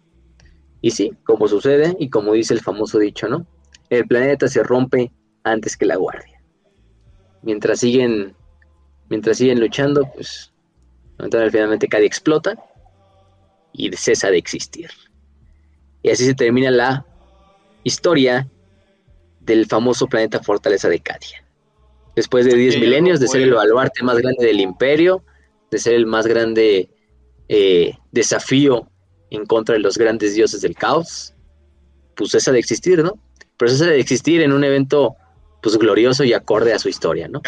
Qué mejor, qué mejor, qué, mejor forma de irse de Cadia y de su gente que luchando, ¿no? Entonces, pues es, es, lo, es lo bonito, ¿no? Y lo perfecto. Güey, aquí hay varias cosas a mencionar y, y si lo piensas, el mismo espíritu que mantuvo a raya, o bueno, lo más que pudo a raya, con linternitas, lo, con linternitas y una armadura flag, güey. Quizá eh, enfrentándose a las mayores atrocidades que pueda arrojar la disformidad y los traidores por 10 milenios, güey. Ese mismo espíritu que hizo que Creed se enfrentara a Abaddon a sabiendas de que podía morir pero por algo mucho más grande que él. No solamente Santa Celestine. No estoy diciendo que Creed sea un simp. Estoy diciendo que Creed cree en el imperio, güey. Ese mismo espíritu que hizo que los, que los combatientes, güey, ya ni siquiera los regimientos, los combatientes, todo aquel que pudiera cargar un arma y pelear para defender tanto al imperio como Cadia, como el sistema, como sus ideales de imperio, güey. Es ese espíritu cadiano que se preservó y, a decir verdad, eso no muere. Cadia vive, Cadia se mantiene de pie y los regimientos restantes que estaban alrededor de la galaxia al momento de enterarse fue en el momento en el que revitalizaron toda su moral. Y ahí es cuando podemos ver el verdadero espíritu cadiano. No muere hasta que el último cadiano eh, muera.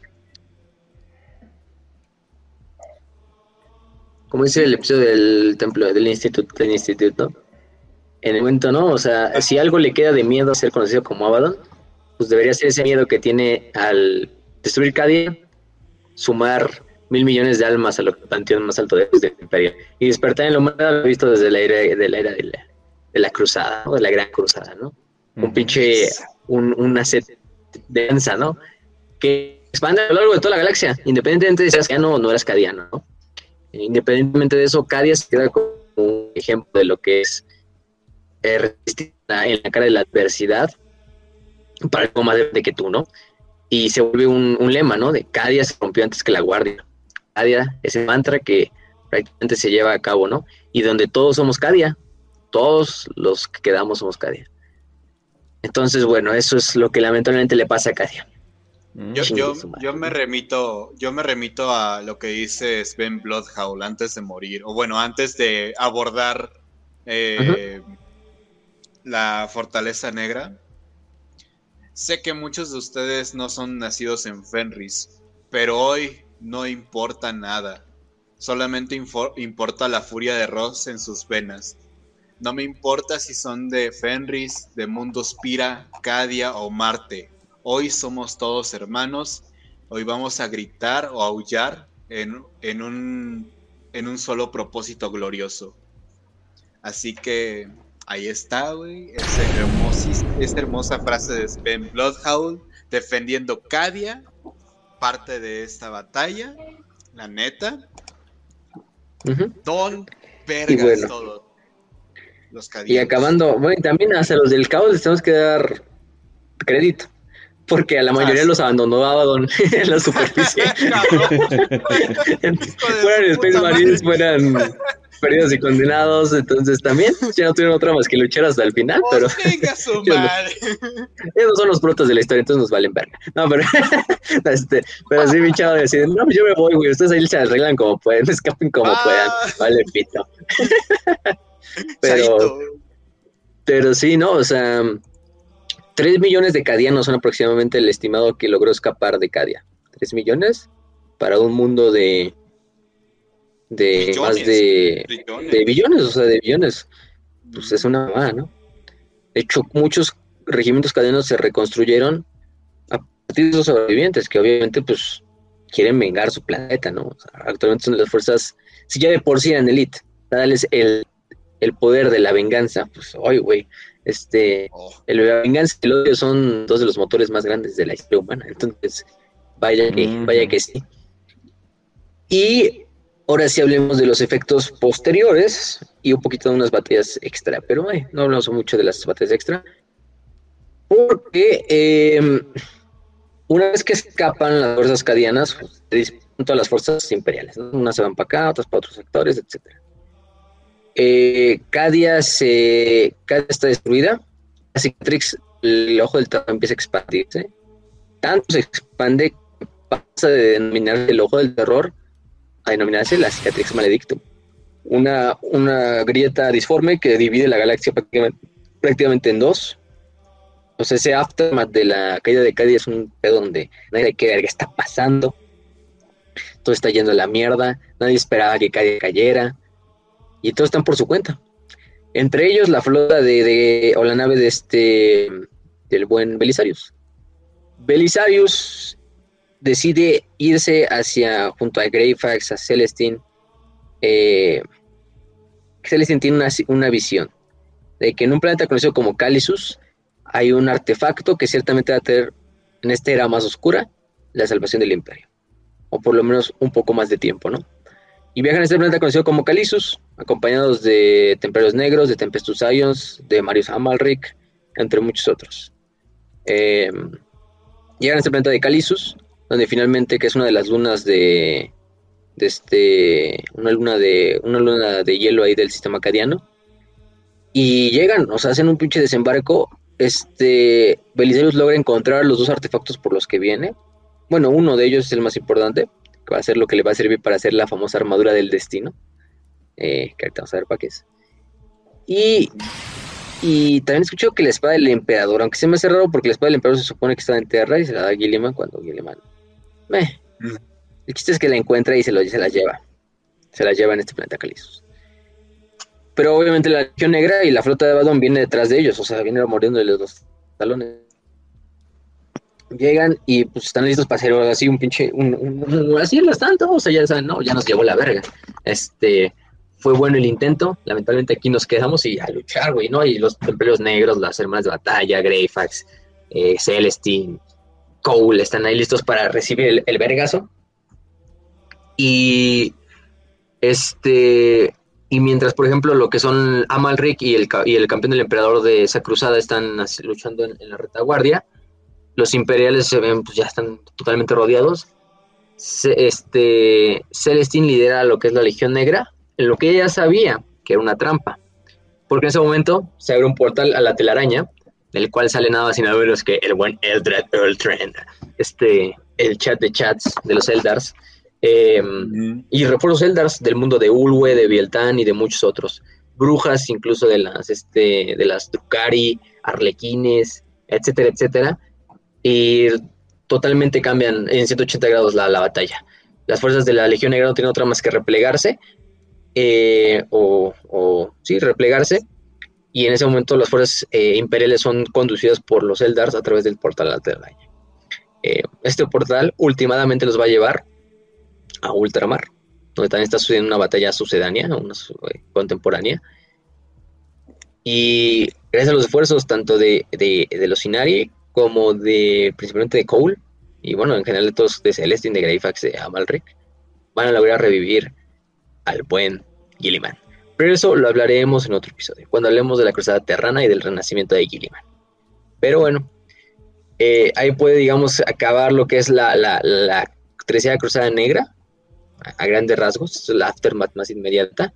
si el imperio queda dividido en dos, una nueva época de oscuridad, una nueva época que va a haber en el futuro, al poco tiempo, la resurrección de un primarca, el nombramiento de un lord comandante del imperio, el refuerzo de los primaris, este, la división del imperio en dos, Imperium Nihilus y Imperium Sanctus, entre otras cosas, ¿no? Y eso, y la cruzada Indómitos, a final de cuentas. Entonces, pues, eso lo veremos en otro episodio. Pero, ya nada más para terminar, lo último que tenemos en vista es las batallas secundarias, las batallas periféricas. Algunas de ellas, como la batalla del sistema Agripina, ya las hemos mencionado durante todo el episodio, de hecho fue de la que más mencionamos, donde liderada por el, principalmente los ángeles sangrientos por Numitor, por el alto sacerdote Numitor, el almirante Hermitage, la general Isaiah Benedict, el general Gruber, que falleció en la, en la batalla, y el Princeps Incandra, que luego se cambia de bando. Vale, vale, carga. Este, luchan contra las fuerzas del caos lideradas por Kosolax en, en la superficie del planeta una batalla bastante, bastante jodida, en la cual finalmente los, los incluso invocan un, Bloodthirst, que ya dijimos, que hace bastante mella en, en las fuerzas de los ángeles sangrientos, pero es destruido por las, la compañía de la, de la, de la, muerte de, este, los ángeles sangrientos. Otros eventos sedáneos también es lo que es la, la famosa Green Crusade o la Cruzada Verde, que es una una, una, banda de guerra orca empieza a destruir lo que es el sector Escarus, principalmente sí, este, este sector, en la denominada Cruzada Verde, o la Green Crusade con K. este tiene éxito, de hecho es orquestada por miembros de los Amos de la Noche, de la Legión Alfa, para hacer, abrir un segundo frente y distraer a las fuerzas imperiales en el sector Escarus contra estos invasores orcos. Eh, ¿Tiene éxito la Cruzada Verde? Sí, para los orcos. De hecho, hasta el momento hay dos planetas que todavía el Imperio no ha recuperado, que es Lete-Eleven y Mordax. Eh, gran parte de otro planeta que es Imbium, Udrun, Isas Nostromo, entre otros. Eh, es solo por la intervención de los temperos negros y las salamandras que previenen que los orcos tomen planetas como Tracian Primaris, que es bastante importantito en el sector Scarus, entre otros. También otras partes del incluso de la flota enjambre Leviathan, que son como flotas, ¿cómo se dice? Este pedo de flotas Splinter, eh, ramas de la tiranida, de la, también empiezan a acercarse a lo que es el segmento Moscurus y a saltar Belis Corona. El mismo Belis Corona del cual ya habíamos hablado que pues lo habían atacado, eh, de la muerte, pues este pinche eh, fuerzas de los hijos del emperador, eh, ahora tiránidos, pues no, pues jodida, ¿no? Este, entre otras, entre otras cosas. Pero bueno, también tenemos la famosa batalla de, este, la campaña de Diamor, en la cual van a haber fuerzas enfrentadas de principalmente lo que son la Guardia Imperial y lo que son los Ángeles Sangrientos también, guiados por el Sanguinor, por el mismísimo Astorat, el capellán Daenor, que en la batalla va a enfrentarse contra el comandante de las fuerzas traidoras. Que bueno, hay varios, pero el más importante de todos es Karn, Karn el traidor, el elegido de Korn hecho en la batalla, yo creo que lo hablamos en el episodio de los Ángeles Sangrientos, hablamos un poquito de esta batalla en la cual finalmente este Daenor le crecen unos huevos descomunales y decide enfrentarse en combate singular contra Khan. Khan le corta un brazo y lo hace mierda, pero le logra ganar tiempo a, sus tropas y hace que Khan, pues, o sea, digamos, durar, durar bastante tiempo luchando contra Khan, hacer que Khan pierda bastantes minutos y horas incluso, ti, es un logro, ¿no? ¿no? A lo mejor no le hiciste ningún pinche rasguño, pero distraerlo unas cuantas horas en un combate, en un duelo singular, es bastante, es bastante. Entonces, este, que sigue, la batalla de Diamor sigue, no ha terminado de hecho. Em, actualmente están bajo el mando de la, todavía de los ángeles sangrientos, pero pidieron refuerzo a lo que son las, estas, los caballos grises. Pero esas son algunas de las cosas. También el segundo ha sido de, Perlia, es otro de los importantes, en el cual eh, participan las fuerzas del caos, la Guardia Imperial y de Necrones, Necrones liderados por una fuerza desconocida. Este, eh, que finalmente los Necrones logran obtener, no simplemente esta batalla, es que bueno, la ganan los Imperiales, pero los Necrones logran obtener un artefacto conocido como la sombra, la luz de la sombra o la Shadow Light, que es un artefacto creado según por los antiguos, por los Old Ones, incluso mucho más antiguo que los estos Eldars y los, y los Necrones. Eh, que es un pedacito de piedra negra, o sea, es un pedacito así como de piedra negra que al parecer pues, ni se ve nada, este, que de hecho es como un pedazo de una máquina mucho más grande. Eh, pero eh, se supone que es un arma que puede alterar la fábrica de la realidad, que no sabemos del todo, hecha de hecho para combatir a los, a los Zetan. Eh, pero el problema de esto es que este tiene un efecto secundario, este artefacto, que hace que cualquiera que lo toque, obviamente tiene que ser un ser orgánico, los necrones no, obtengan poderes psíquicos. Incluso los, los, los, si son psíquicos latentes, que bueno, en general todos los humanos son psíquicos latentes, si lo quieres ver de cierto punto. Eh, despertar sus poderes y aparte aumentar los poderes de los psíquicos, ya que ya eran psíquicos, siendo los bastante, bastante poderosos.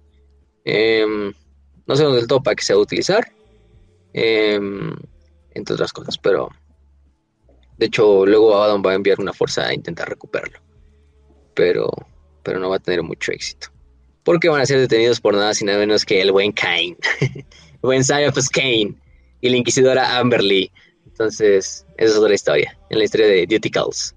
Entonces, y la de Cain Stand. Entonces, eso lo hablaremos en otro. Pero es eso. ¿Qué más? ¿Qué más? De hecho, esa batalla del segundo asedio de Perlia, em, como tal, es parte de la Cruzada Negra. Pero es una de las batallas donde el comandante imperial es nada, nada más que el buen Cyphus Kane. Y la inquisidora Amberley. Sí, uno ya conocían ese, a esos dos personajes. Que obviamente ya los conocen todos, ¿no? Y yo creo que con eso podríamos terminar. A grandes rasgos, la tercera Cruzada Negra fue un gran logro, fue una gran victoria. Hay que, darlo, hay que decirlo como es. Una victoria caota. Una, una batalla, una, una victoria completa del caos. Puede decir lo que queramos de Abaddon, puede decir lo que queramos, y yo lo sigo diciendo, que es un pendejazo de primera. Pero vaya, vaya que logró su cometido va a lograr su cometido, logró lo que quiso de una forma muy, creativa. ¿Quién diría así de, quién se esperaba? Oye, si aventemos la pinche Wheel of Eternity contra el planeta. O sea, hay que darle créditos por improvisar, por saber improvisar. Lamentablemente también es arma de doble filo como todo en 40 te, te, digo, güey, a mí se me ocurre que fue como de esas reuniones. A ver, lluvia de ideas, estamos perdiendo, ¿qué hacemos? Pues les podemos tirar la, la fortaleza negra, ¿no? ¿Sabes qué? Aumento. Buena idea. Güey, era Coto. Yo siento que fue con una situación así.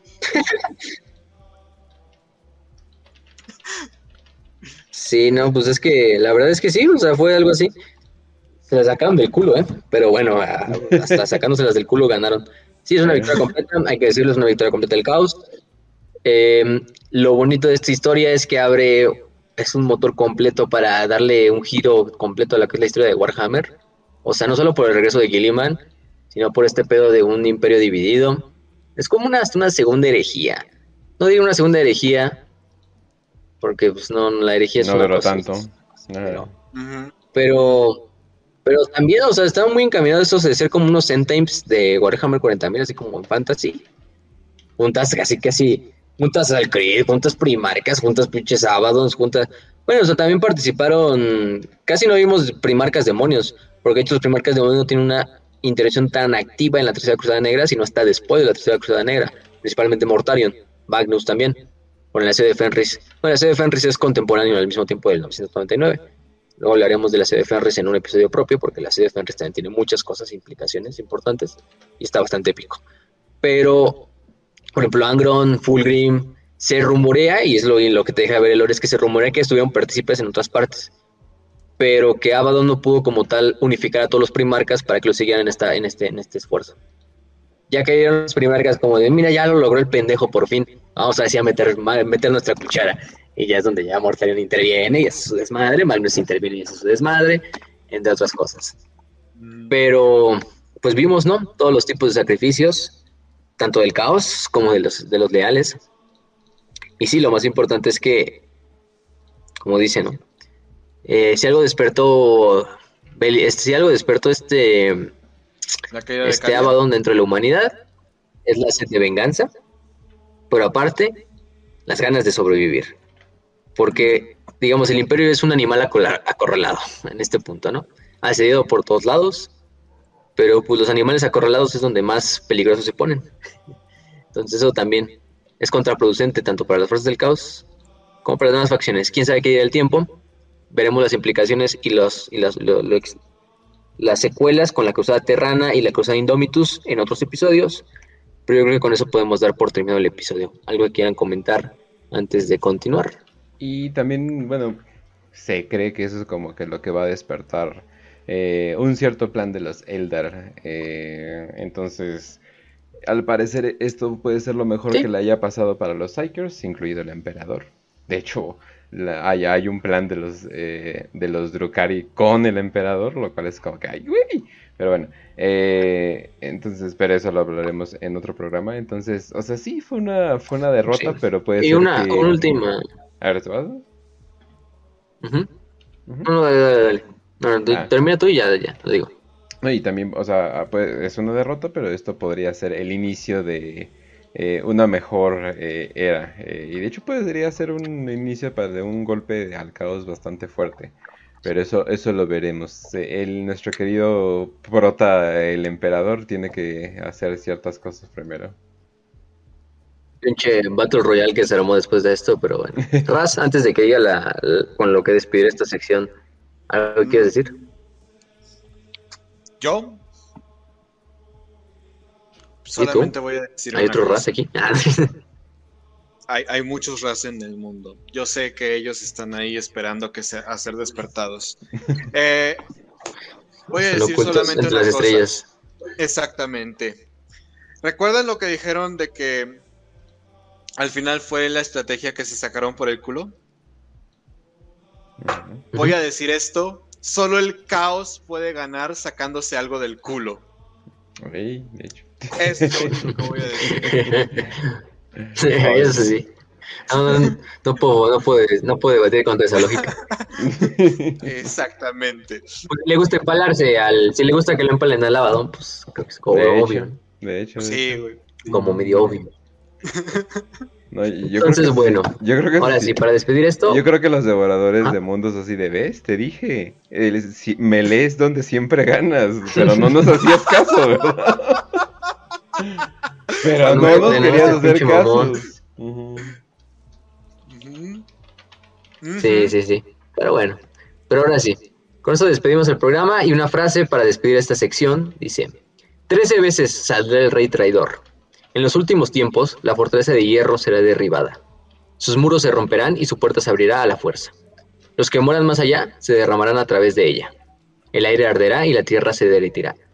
El demonio se acostará con la máquina, el hermano matará al hermano a fuego y espada, y la herida del cielo derramará su maldad. El ojo mirará sin parpadear a su premio, y el rey traidor cruzará el puente de estrellas. Regresará para terminar la obra roja del belicista. En suelo sagrado se decidirá el destino del hombre. Liber Malefic. Entonces, esa es la frase con la que terminamos el episodio de la tercera cruzada negra y la caída de Cadia. Esperamos que les haya gustado y bueno, continuamos. Vaya, vaya, vaya. Eh, muy bien, entonces eh, esta historia todavía le, todavía le falta, pero por el momento nosotros ya terminamos este episodio.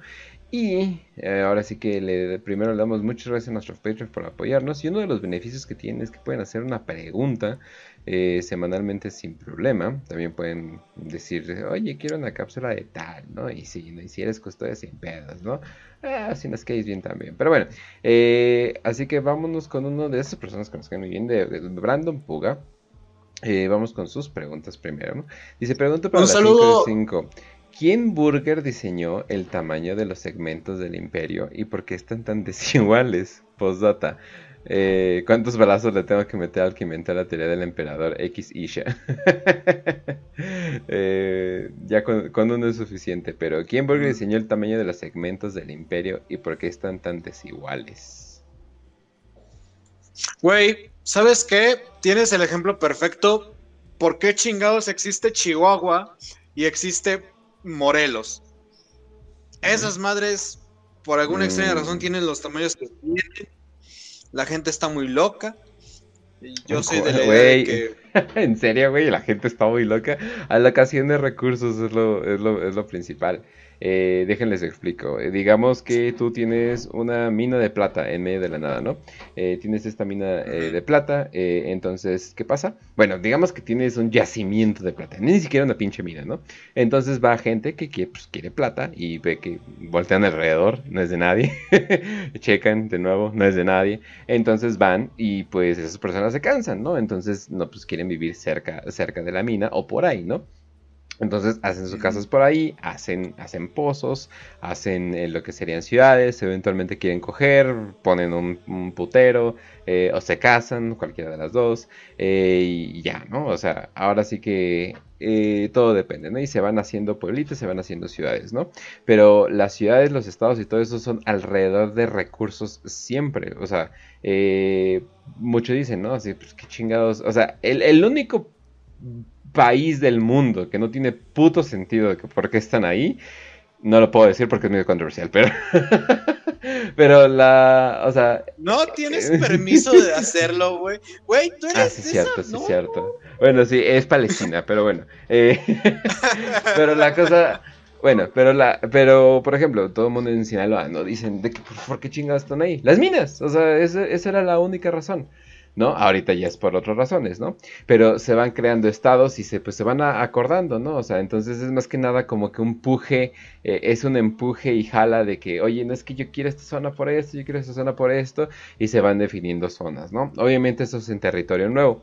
Cuando tú lo estás viendo de una manera galáctica, pues lo puedes decir, no, pues es que ciertos planetas contribuyen ciertas cosas, entonces este sector ya como que va trabajando junto y se, van, y se empiezan a hacer redes, se empiezan a hacer rutas de, eh, intercambio de bienes, porque ni siquiera es como de venta, porque esa madre, o sea, creo que en el imperio no hay venta. Como la cabecera municipal, ¿no? Así como tenemos los pueblitos y un chingo de pueblitos vale vergas, pero todos están rodeados y, y bueno, o sea, juntan parte de un municipio alrededor de la cabecera municipal, que es el centro neurálgico de todos esos pueblitos donde digamos un centro como conciliador. ¿Alguna vez han visto un mapa de Oaxaca? Igual sí.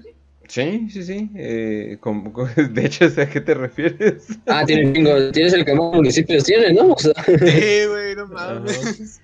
No, sí, o sea, chingo. Y, y, esa es la cosa. Bueno, también eso ya sí me hace una exageración, pero aquí solo son cinco, entonces no hay pedo.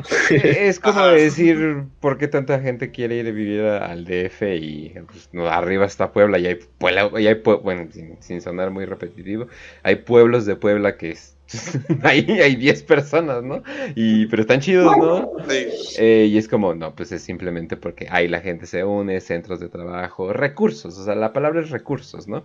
Entonces, si tú quieres manejar esos recursos, pues lo tienes que repartir por ciertas zonas. No se puede hacer tan bonito, no sé, como las calles de París o algo por el estilo, ¿no? O sea, no, no se puede, no, no se puede. ¿Te sabes la historia de Luxemburgo? No. Esa madre eh, se hizo el Tratado de Westfalia y se supone que se estaban dividiendo lo que era eh, de Benelux, que es donde está Bélgica, Holanda y partes de Francia y Alemania, por una guerra que había pasado. Y nadie quiso esa ciudad porque no había absolutamente nada cerca, güey. Entonces dijeron, no, pues que sea otro país, ya su madre. Ajá, se lo sacaron del culo, güey. ¿Qué país del tamaño de una colonia, de una puta delegación ahí del de... Ajá. ¿Y qué hay ahorita en Pero sí, o sea, al final de cuentas. Te digo, como no había nada y nadie le interesaba nada ahí, pues dijeron, ah, pues que sea otro país, ya chinga su madre. Y nadie se quiso hacer cargo de, de, Luxemburgo, güey. Pero ahorita que hay en Luxemburgo. Nada, absolutamente nada. Ah. Shit. Okay. Y es que hay que entender que los segmentum los crearon en torno a Terra. Terra es el, Terra es el centro. De hecho, si se fijan en un mapa de la galaxia, el centro debería ser el Maelstrom, o sea, el centro de la galaxia. Pero si tú lo ves desde los segmentums, el centro de la galaxia es Terra. Y está al lado, o sea, de hecho está como más desembocado hacia lo que es la, izquierda de la galaxia. Por eso es que mm. Última Segmentum es tan grande, porque ocupa lo que es la parte del Maelstrom, que debería ser el centro galáctico. Pero el, Solar, al ser Terra, donde está la capital, es el centro, o sea, es como nosotros somos el centro del pinche galaxia y del imperio. Y sí, o sea, y las el estrellas está hecho a base alrededor y las estrellas Halo porque es que ahí asustan. Es que ahí asustan, ahí no llega la lucecita de nuestro emperador. Sí, sí, sí. O sea, el Pacífico está hecho a base de unos cuantos mundos. El templo está alrededor de Krieg, de, de, este, de Graia, de, de mundos así. Y Ultramar, y Última, que es el más grande y el más desigual, está pues alrededor de lo que es Ultramar, que ya es un propio imperio dentro de sí. Entonces tiene que ocupar todo el espacio de Ultramar, más el espacio del centro galáctico, que no ocupa el segmento solar. Entonces, yo creo que es por eso. Pero no, tampoco tenemos a alguien que los, que los creó, ¿no? Yo creo que el emperador. Bueno, yo creo que ni fue el emperador, fue en la oscura de la tecnología que dijeron a huevo así. Sí. Es chido. pero, Exacto. Digo, no es como si les preocupara. Pero bueno, al menos son cinco, güey, entonces es lo bueno. El pedo, el pedo y luego ya son los sectores, eso sí ya son un pinche mega desmadre. y los subsectores, sí. Burocracia. Eso sí, eh, ahí sí este mierda. Pero bueno, y otra de Brandon Puga dice, pregunta para las 5 de 5, esto es algo que me preguntó un amigo al que siempre le hablo de Warhammer y me dejó pensando. Si el emperador es la mente más brillante de la humanidad, ¿por qué murió? No es cierto. Y estuvo vivo durante la era de la tecnología. ¿No podía restaurarla a él como era entonces? Eh, pues datas, soñé que salía en el programa y hablábamos de primarcas, pero luego me capturaba el narco y me ponía un chaleco explosivo. Fue extraño. Brandon, eso fue probablemente un augurio. Así que F por Brandon, eh, probablemente ya está escuchando esto, pero estuvo en Andares hoy. ¡No! Guardia, Guardia Nacional, Guardia, Guardia Nacional de Michoacán, it's over. ¡No! ¡Brandon! No entres a esa plaza. Una premonición. Eh, pero bueno, eh, dice. Ah, bueno, eh, porque, ok, eh, dos cosas. Eh, el emperador sí restaura bastante de la, de la, tecnología, pero también sabe los peligros de esa tecnología. Eh, probablemente un cataclismo horrible que yo creo que estaría mucho más grande todavía que la herejía de Horus o, de lo que acabamos de hablar, pero fue la, guerra con los hombres de acero, ¿no? Hombres de acero, hombres de oro. Hombres de hierro y todo Hombres de hierro, ajá, ¿no? Ajá. Entonces, eh, fue una guerra horrible. quiere sumarle todo ese desmadre a lo que ya está. Sí, exacto. Entonces, eh, la tecnología que se tenía es tecnología que suena literalmente suena como ciencia ficción, eso de que te atrasan tantito en el tiempo y te ponen como que con esa versión del tiempo, entonces como que te empalmas y, te haces mierda. O sea, no, esas, son madres eh, horribles y de hecho no tiene nada que ver con el warp, así de terroríficas son. Pero hay algo, eh, hay una razón porque las IA se conocen como, como básicamente demonios. Eh, entonces, mm, sí, o sea, él sí restaura, pero de hecho... O sea, pero de hecho él busca todavía, o sea, por ejemplo, la, la tecnología de la telaraña, eso, es, eso es, ni siquiera es de eso, eso es antes todavía. Entonces, eh, él sí busca tener cierta tecnología y me imagino que restauró la mayoría de la tecnología, pero es selectivo porque sabe que no todos tienen que tener acceso a un gran nivel de tecnología. Por eso también el acuerdo con el Mechanicus de que haz lo que quieras, pero no te metas con las IAs. Ese es, el, ese es, el ese es lo único que te pido, por favor. Entonces, pero sí, a ver, usted diga su opinión. Concuerdo, concuerdo. Es básicamente dijiste todo lo que tenía que decir. Muy bien, muy bien. Sí, sí, sí. Eh, ah, ok, ya. Eh, vamos al siguiente. De Red Eyes Black Dragon. 5 eh, de 5 creen que Olanius Pius eh, Loken, Malcador y demás chats del imperio se fueron al paraíso del emperador o simplemente se petatearon y sus almas se perdieron para la eternidad. Vaya Black Dragon que eh, literalmente estás diciendo si los héroes se van al cielo. Eh, en mi opinión, eh, solamente los héroes, los grandes héroes se van al cielo con su deidad. pero pues, no manches, eso ya es como que pedo eh, si eres agnóstico ateo o algo así, puede ser que nada más se fueron como algún tipo de remolino. Te, puede ser... un signo de interrogación celestial, güey. Es un signo de interrogación celestial y te lleva a un lugar que no eh, existe. Puede ser, no sé, que Lanius Payos está atrapado por eh, Korn o quién sabe. O sea, literalmente, literalmente no se sabe qué es. Es más, Lanius Payos probablemente está vivo por ahí. Entonces, nada más que con, con otro nombre, quién sabe. Eh, pero canon, canon no hay de lo, de lo que pasó. Pero sí se supone que hay una entidad del emperador eh, del otro lado. Y se supone que sí, como que cuida a, las almas que puede. Pero eh, no sabemos bien bien la intensidad del dios, qué onda con el dios, etcétera, etcétera. Lo máximo que tenemos de confirmación es que al parecer sí es un dios. O sea, literalmente es un dios. Eh, y eso es como lo máximo que tenemos de confirmación de los autores de Warhammer. Eh, y, o sea, inclusive es más, es más un dios que los dioses del caos. O sea, a ese grado, a ese grado tenemos de confirmación. Pero ya así de, no, pues qué pasó con este güey, bla, bla, bla. ¿Quién sabe? Literalmente, quién sabe. Tal vez se fueron a la licuadora divina y ya no, ya no, y su esencia ya no es la misma, ¿no? ¿Quién sabe? Ahora sí que, tú, tú, Razo, opina algo. Esto es headcanon nada más. Pues, sí, es que, güey, se resume mucho a headcanon porque, así que digas, ni siquiera es Games Workshop que escribe un libro o una novela o algo así de, esto es lo que pasa. No, güey, es como que la magia de que se quede como el misterio de saber que puede que no sea totalmente cierto. Pues luego llegan, luego llegan varios aprietos imperiales así de, oigan, ¿qué libros hay sobre tal cosa, no? Y es como, no, pues no hay nada. pues no hay nada. ah, sobre la escura, ¿no? Y dices, ah, pues no, no, nada. No, pues no, no hay ni putas. Sí, exactamente, no hay nada. y digo, todavía te das cuenta. Lo más Green Dark y lo más, lo más acorde. Ajá. No, sí, dale, dale, dale. Más. Ah, bueno, sería que pues no haya no haya ni un paraíso, ¿no? Y que en realidad los héroes como esos cabrones estén haciendo un pinche limbo de sufrimiento y de tortura a sus pinches almas, ¿no? O sea, Ajá. probablemente lo que va a hacer. o dando, dando putazos. Está dándose esta, es interesante. Así de querías que la guerra ¿Eh? acababa. Aquí estamos no, peor puta. todavía. Y en la muerte, güey. Sí, sí. Pero bueno. Eh, pero sí, no, no, obviamente no va a haber información para todo. Pero pues bueno, vamos a la siguiente entonces. Eh, el Spartan Salinas. Oh, Dios mío, es un Spartan orejón. Eh, dice 5 de 5. Eh, ¿Qué pasó con el patriarca Gene Stiller que estaba en Terra? Fue capturado por los custodes. Verga, no sé qué pasó después de eso. O sea, nada más. Sí, fue el, lo capturó el, el Aristóteles, el Aristóteles Carvelan, que era el, el de los, del, el campeón de la espada de los custodes. Vaya. En la guerra Intinkable, Vegeter se llama el patriarca. Es del, del Popper Prince, de los príncipes titiriteros, eh, del culto de esos príncipes titiriteros.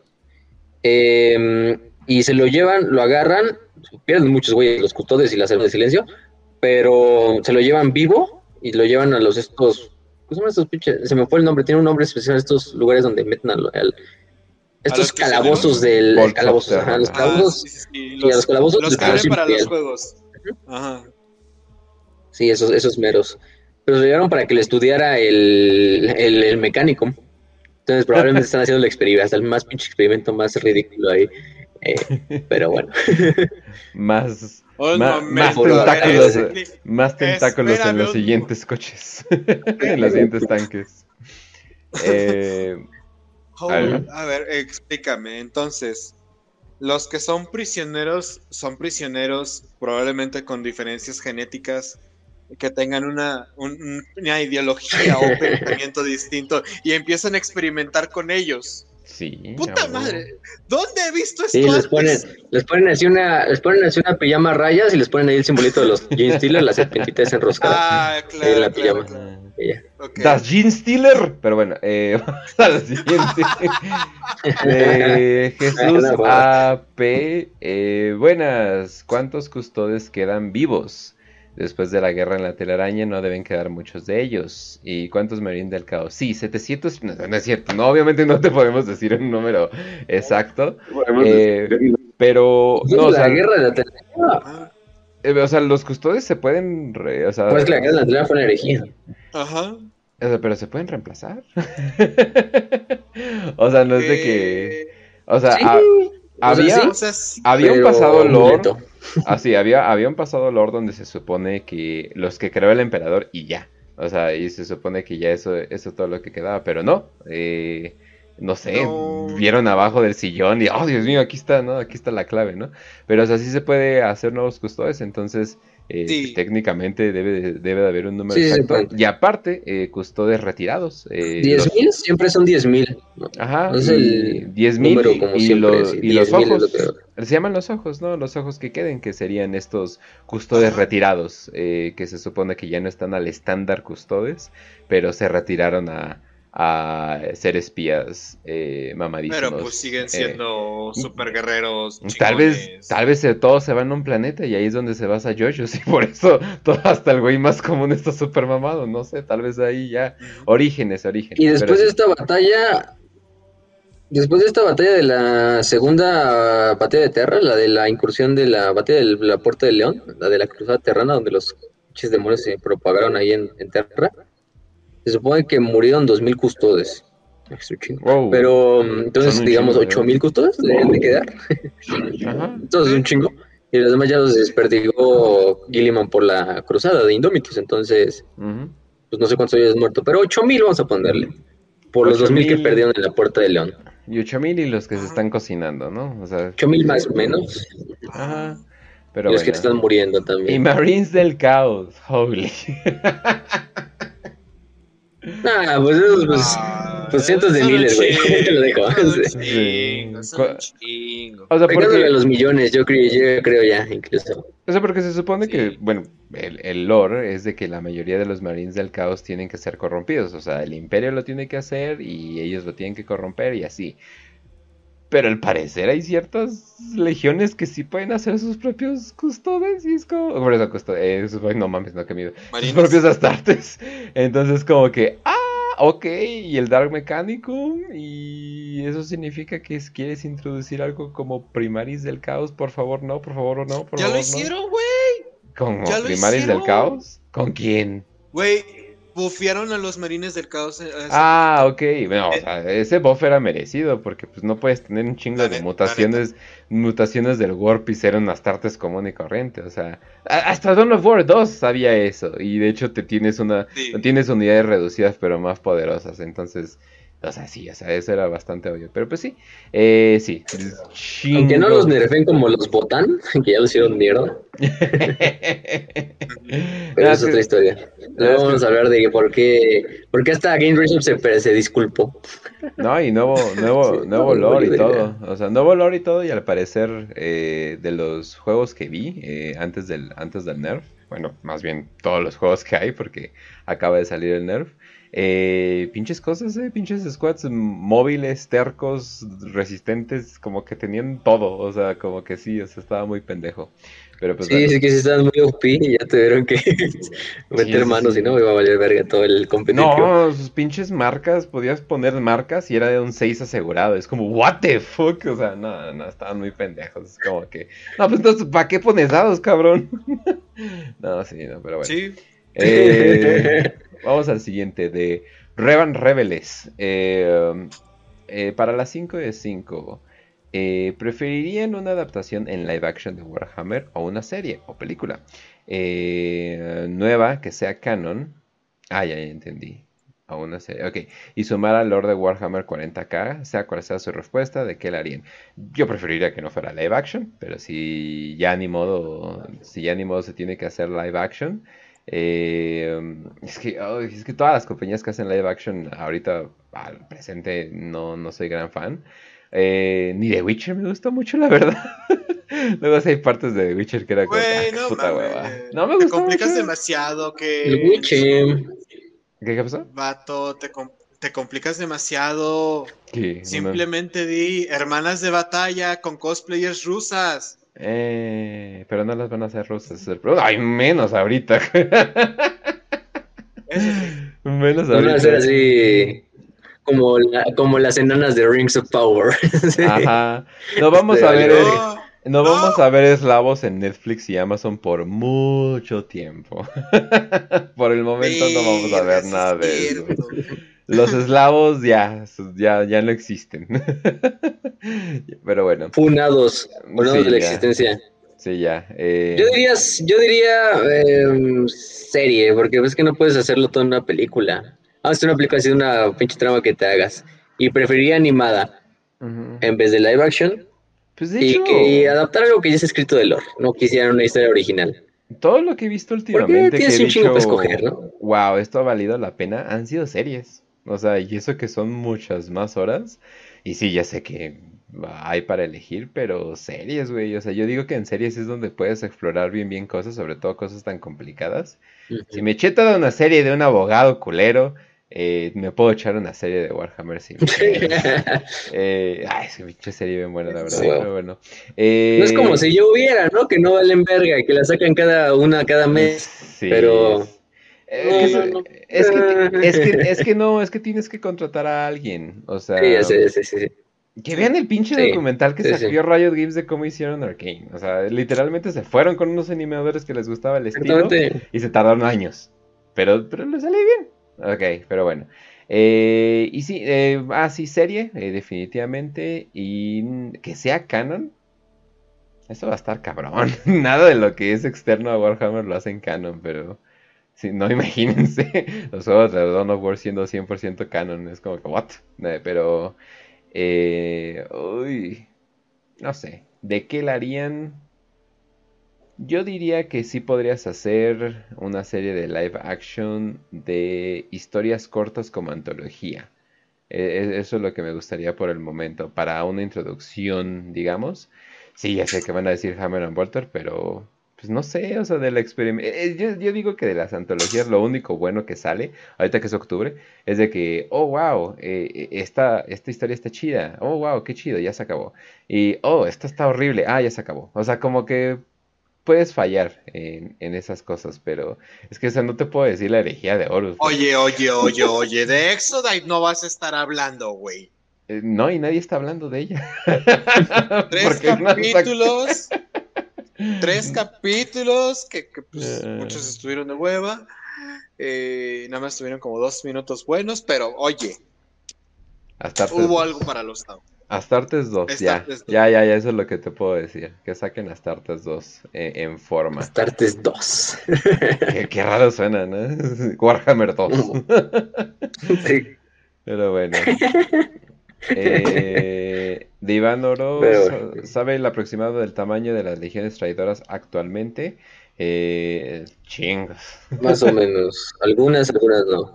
Por Sí, ejemplo, la novela de Los Portales de la Palabra dice que la Legión Negra tiene. O no, la Legión Negra era la. No sé, la Legión Negra tenía 30 hosts. Ah, no era la, los, los, los portadores, digo, de la palabra. Tenían 30 hosts, cada uno de 1 a 3 mil marines, es básicamente 90 mil. Si lo queremos usar con 3 mil. Entonces, eh, eso sería. Por ejemplo, ella es la más que está más. La que se mantiene como, digamos, más unida. Junto, la Legión Negra también yo supongo que supera los 100.000 actualmente, fácilmente, es la de las más grandes. La Guardia de la Muerte también, este, la Guardia de la Muerte eh, son, si no mal recuerdo, siete grandes compañías. Eh, en este caso, las grandes compañías, no me acuerdo de cuánto, si tenían un tamaño específico, pero supongo que la Guardia de la Muerte es también de las más grandes, por lo menos pegándole a los sobre de los 80.000. Uf, Y que más, los mil hijos, de los mil hijos yo creo que sea de las más bajitas, con unos diez mil más o menos, porque son básicamente los que son rúbricas, este, que pues, quedaron de la de Próspero. ¿Y quién más? Y hijos del emperador, pues ese sí está bien desperdigado, ese sí para contarle estaría muy, muy, muy, muy cabrón. Porque ya serían bien poquitos, o sea, básicamente. Ya no- es que no hay como tal hijos del emperador, o sea, en teoría. Más bien, hijo del emperador es como un título, así nada más, más que un Ajá. que se- seguir sirviendo a algún lado. Y los guerreros de hierro también, yo creo que pegándole a los, por lo menos más de 80 mil cada una, sí. Excepto, ya dijimos, los hijos del emperador y a lo mejor los mil hijos. Ajá. Yo digo que son Así esos Así Porque es. tampoco hay un número confirmado de cada una. Eh, y 5 de 5, una vez terminada la herejía de Horus, ¿cuál creen que sería la siguiente gran saga? Eh, um, híjole, sin hablando de tantos spoilers, pero eh, más bien sería la, pues, la era, la era, en- la era Indomitus. Yo creo que podría sacar varios de eso. Y yo sí siento que va a regresar al emperador, pero no va a ser lo que piensen. O sea, no, no va a regresar y, oh, Dios mío, ya todo está bien. O sea, sino más bien va a ser, eh, pues más... Acabar de morirse. No, no, no. O sea, va a revivir full, pero no va a ser como ellos lo, o sea, no va a ser como lo esperan. eh, y va a traer obviamente todavía más conflictos todavía. O sea, se- simplemente va a ser como que una subida de tono, eh, pero ya con un emperador, pero tal vez no, tal vez no en forma, o incluso tal vez no con el imperio bien bien. Entonces, eso, eso es lo que sería lo, lo interesante. Pero ya que se acabe la herejía de oro. ya, suficiente. Ya no es. Ya duró 50 mucho. libros. Pero bueno. Yo diría que la siguiente saga podría ser La Guerra en el Cielo. Esperaría, no creo que la vayan a hacer, pero estaría chido. estaría de huevos, sí, sí, estaría de huevos, sí. Estaría muy bien. Imagínate, uy, no. O de la era de la apostasía, incluso. ¿También? Claro, pues estamos aburridión, pero también estaría chido, sí. Pero sí, yo, la, la guerra en el cielo estaría chingona. Sí. Sí. Sí, oye, oye, ya al fin al menos tendríamos algo de los de los antiguos, eh, los Eldar al principio. hombre, sí estaría. Aunque no creo que sean muy diferentes, honestamente no creo que sean muy diferentes.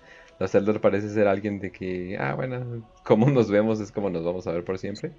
Pero, pero sí, estaría muy interesante. Pero pues bueno, entonces eso sería todo por hoy. Eh, espero que hayan disfrutado este programa.